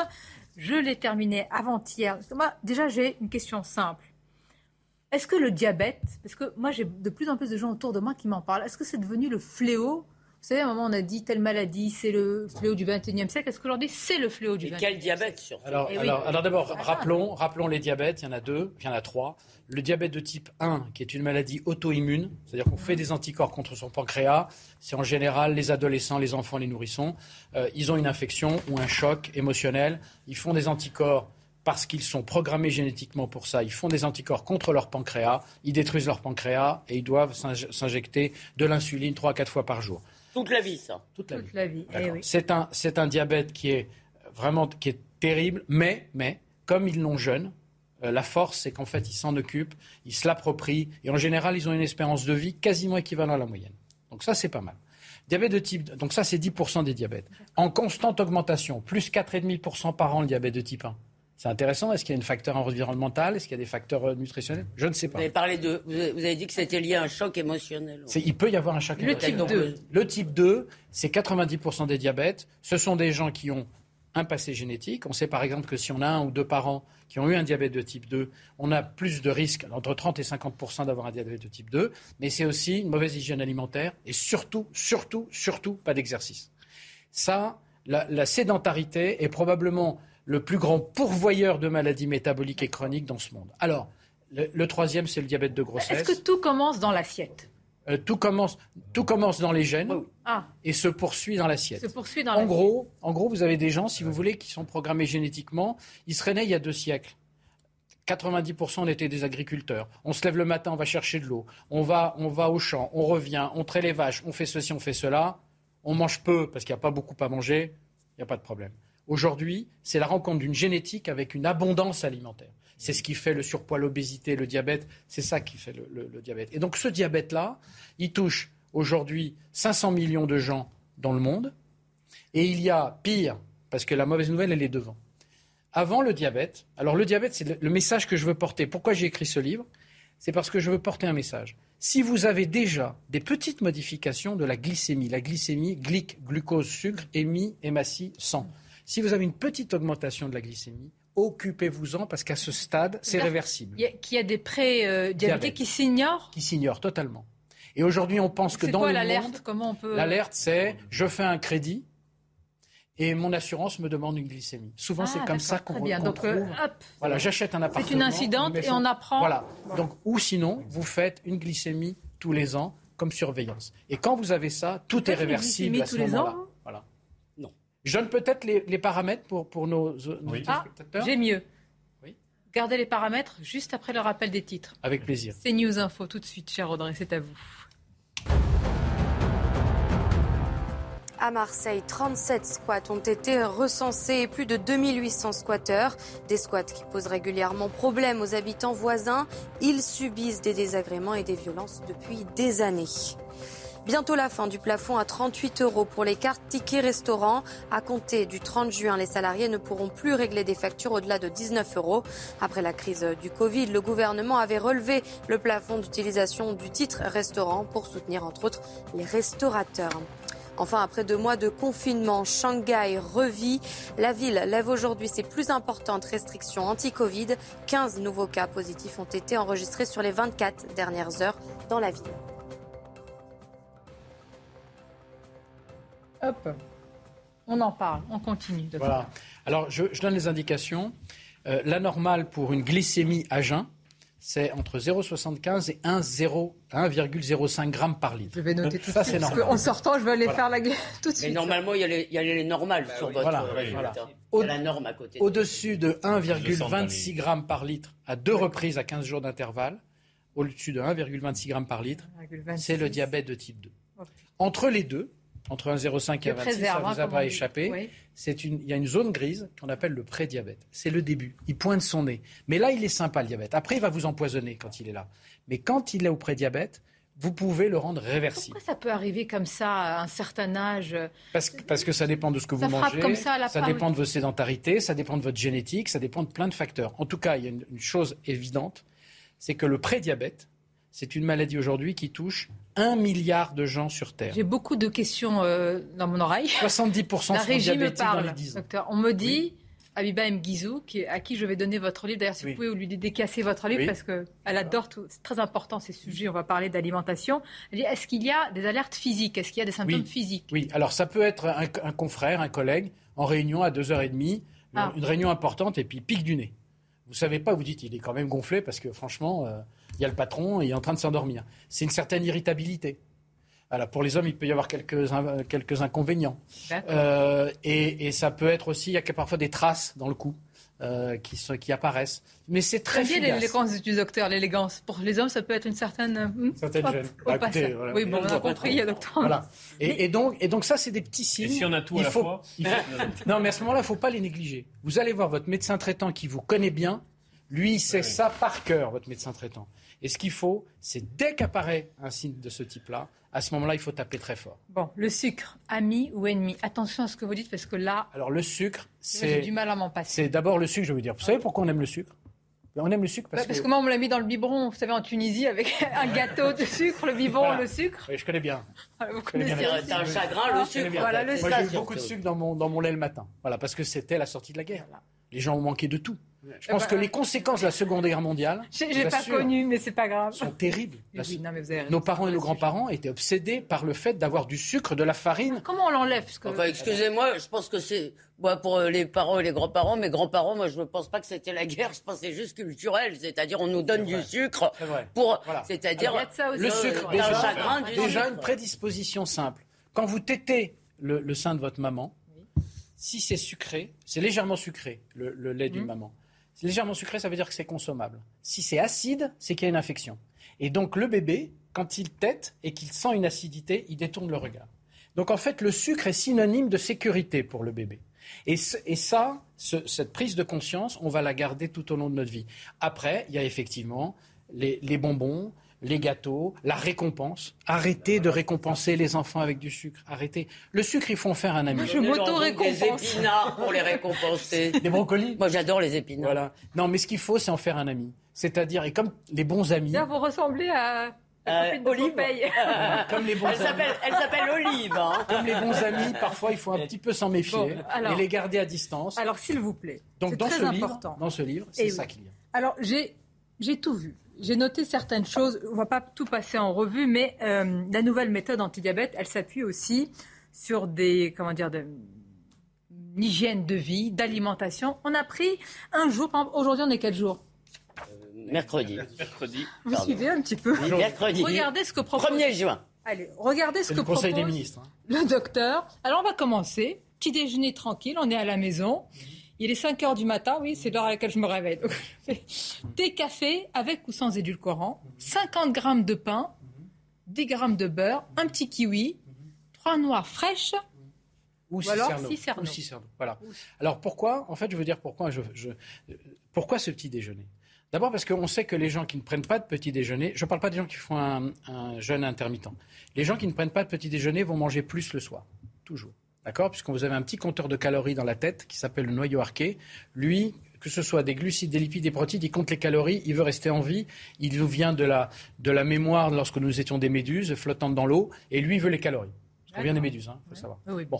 Donc, le matin, vous prenez votre boisson chaude, et abondante, hein, il faut la prendre. Pourquoi le pain? Euh, C'est des baguettes tradition que je recommande ou du pain au levain, parce qu'on ne peut pas mettre d'additifs dans la baguette tradition. Et c'est le seul moment où vous aurez, dans la période qui va vous permettre de vous sevrer un peu, c'est le seul moment où vous aurez l'équivalent de féculent.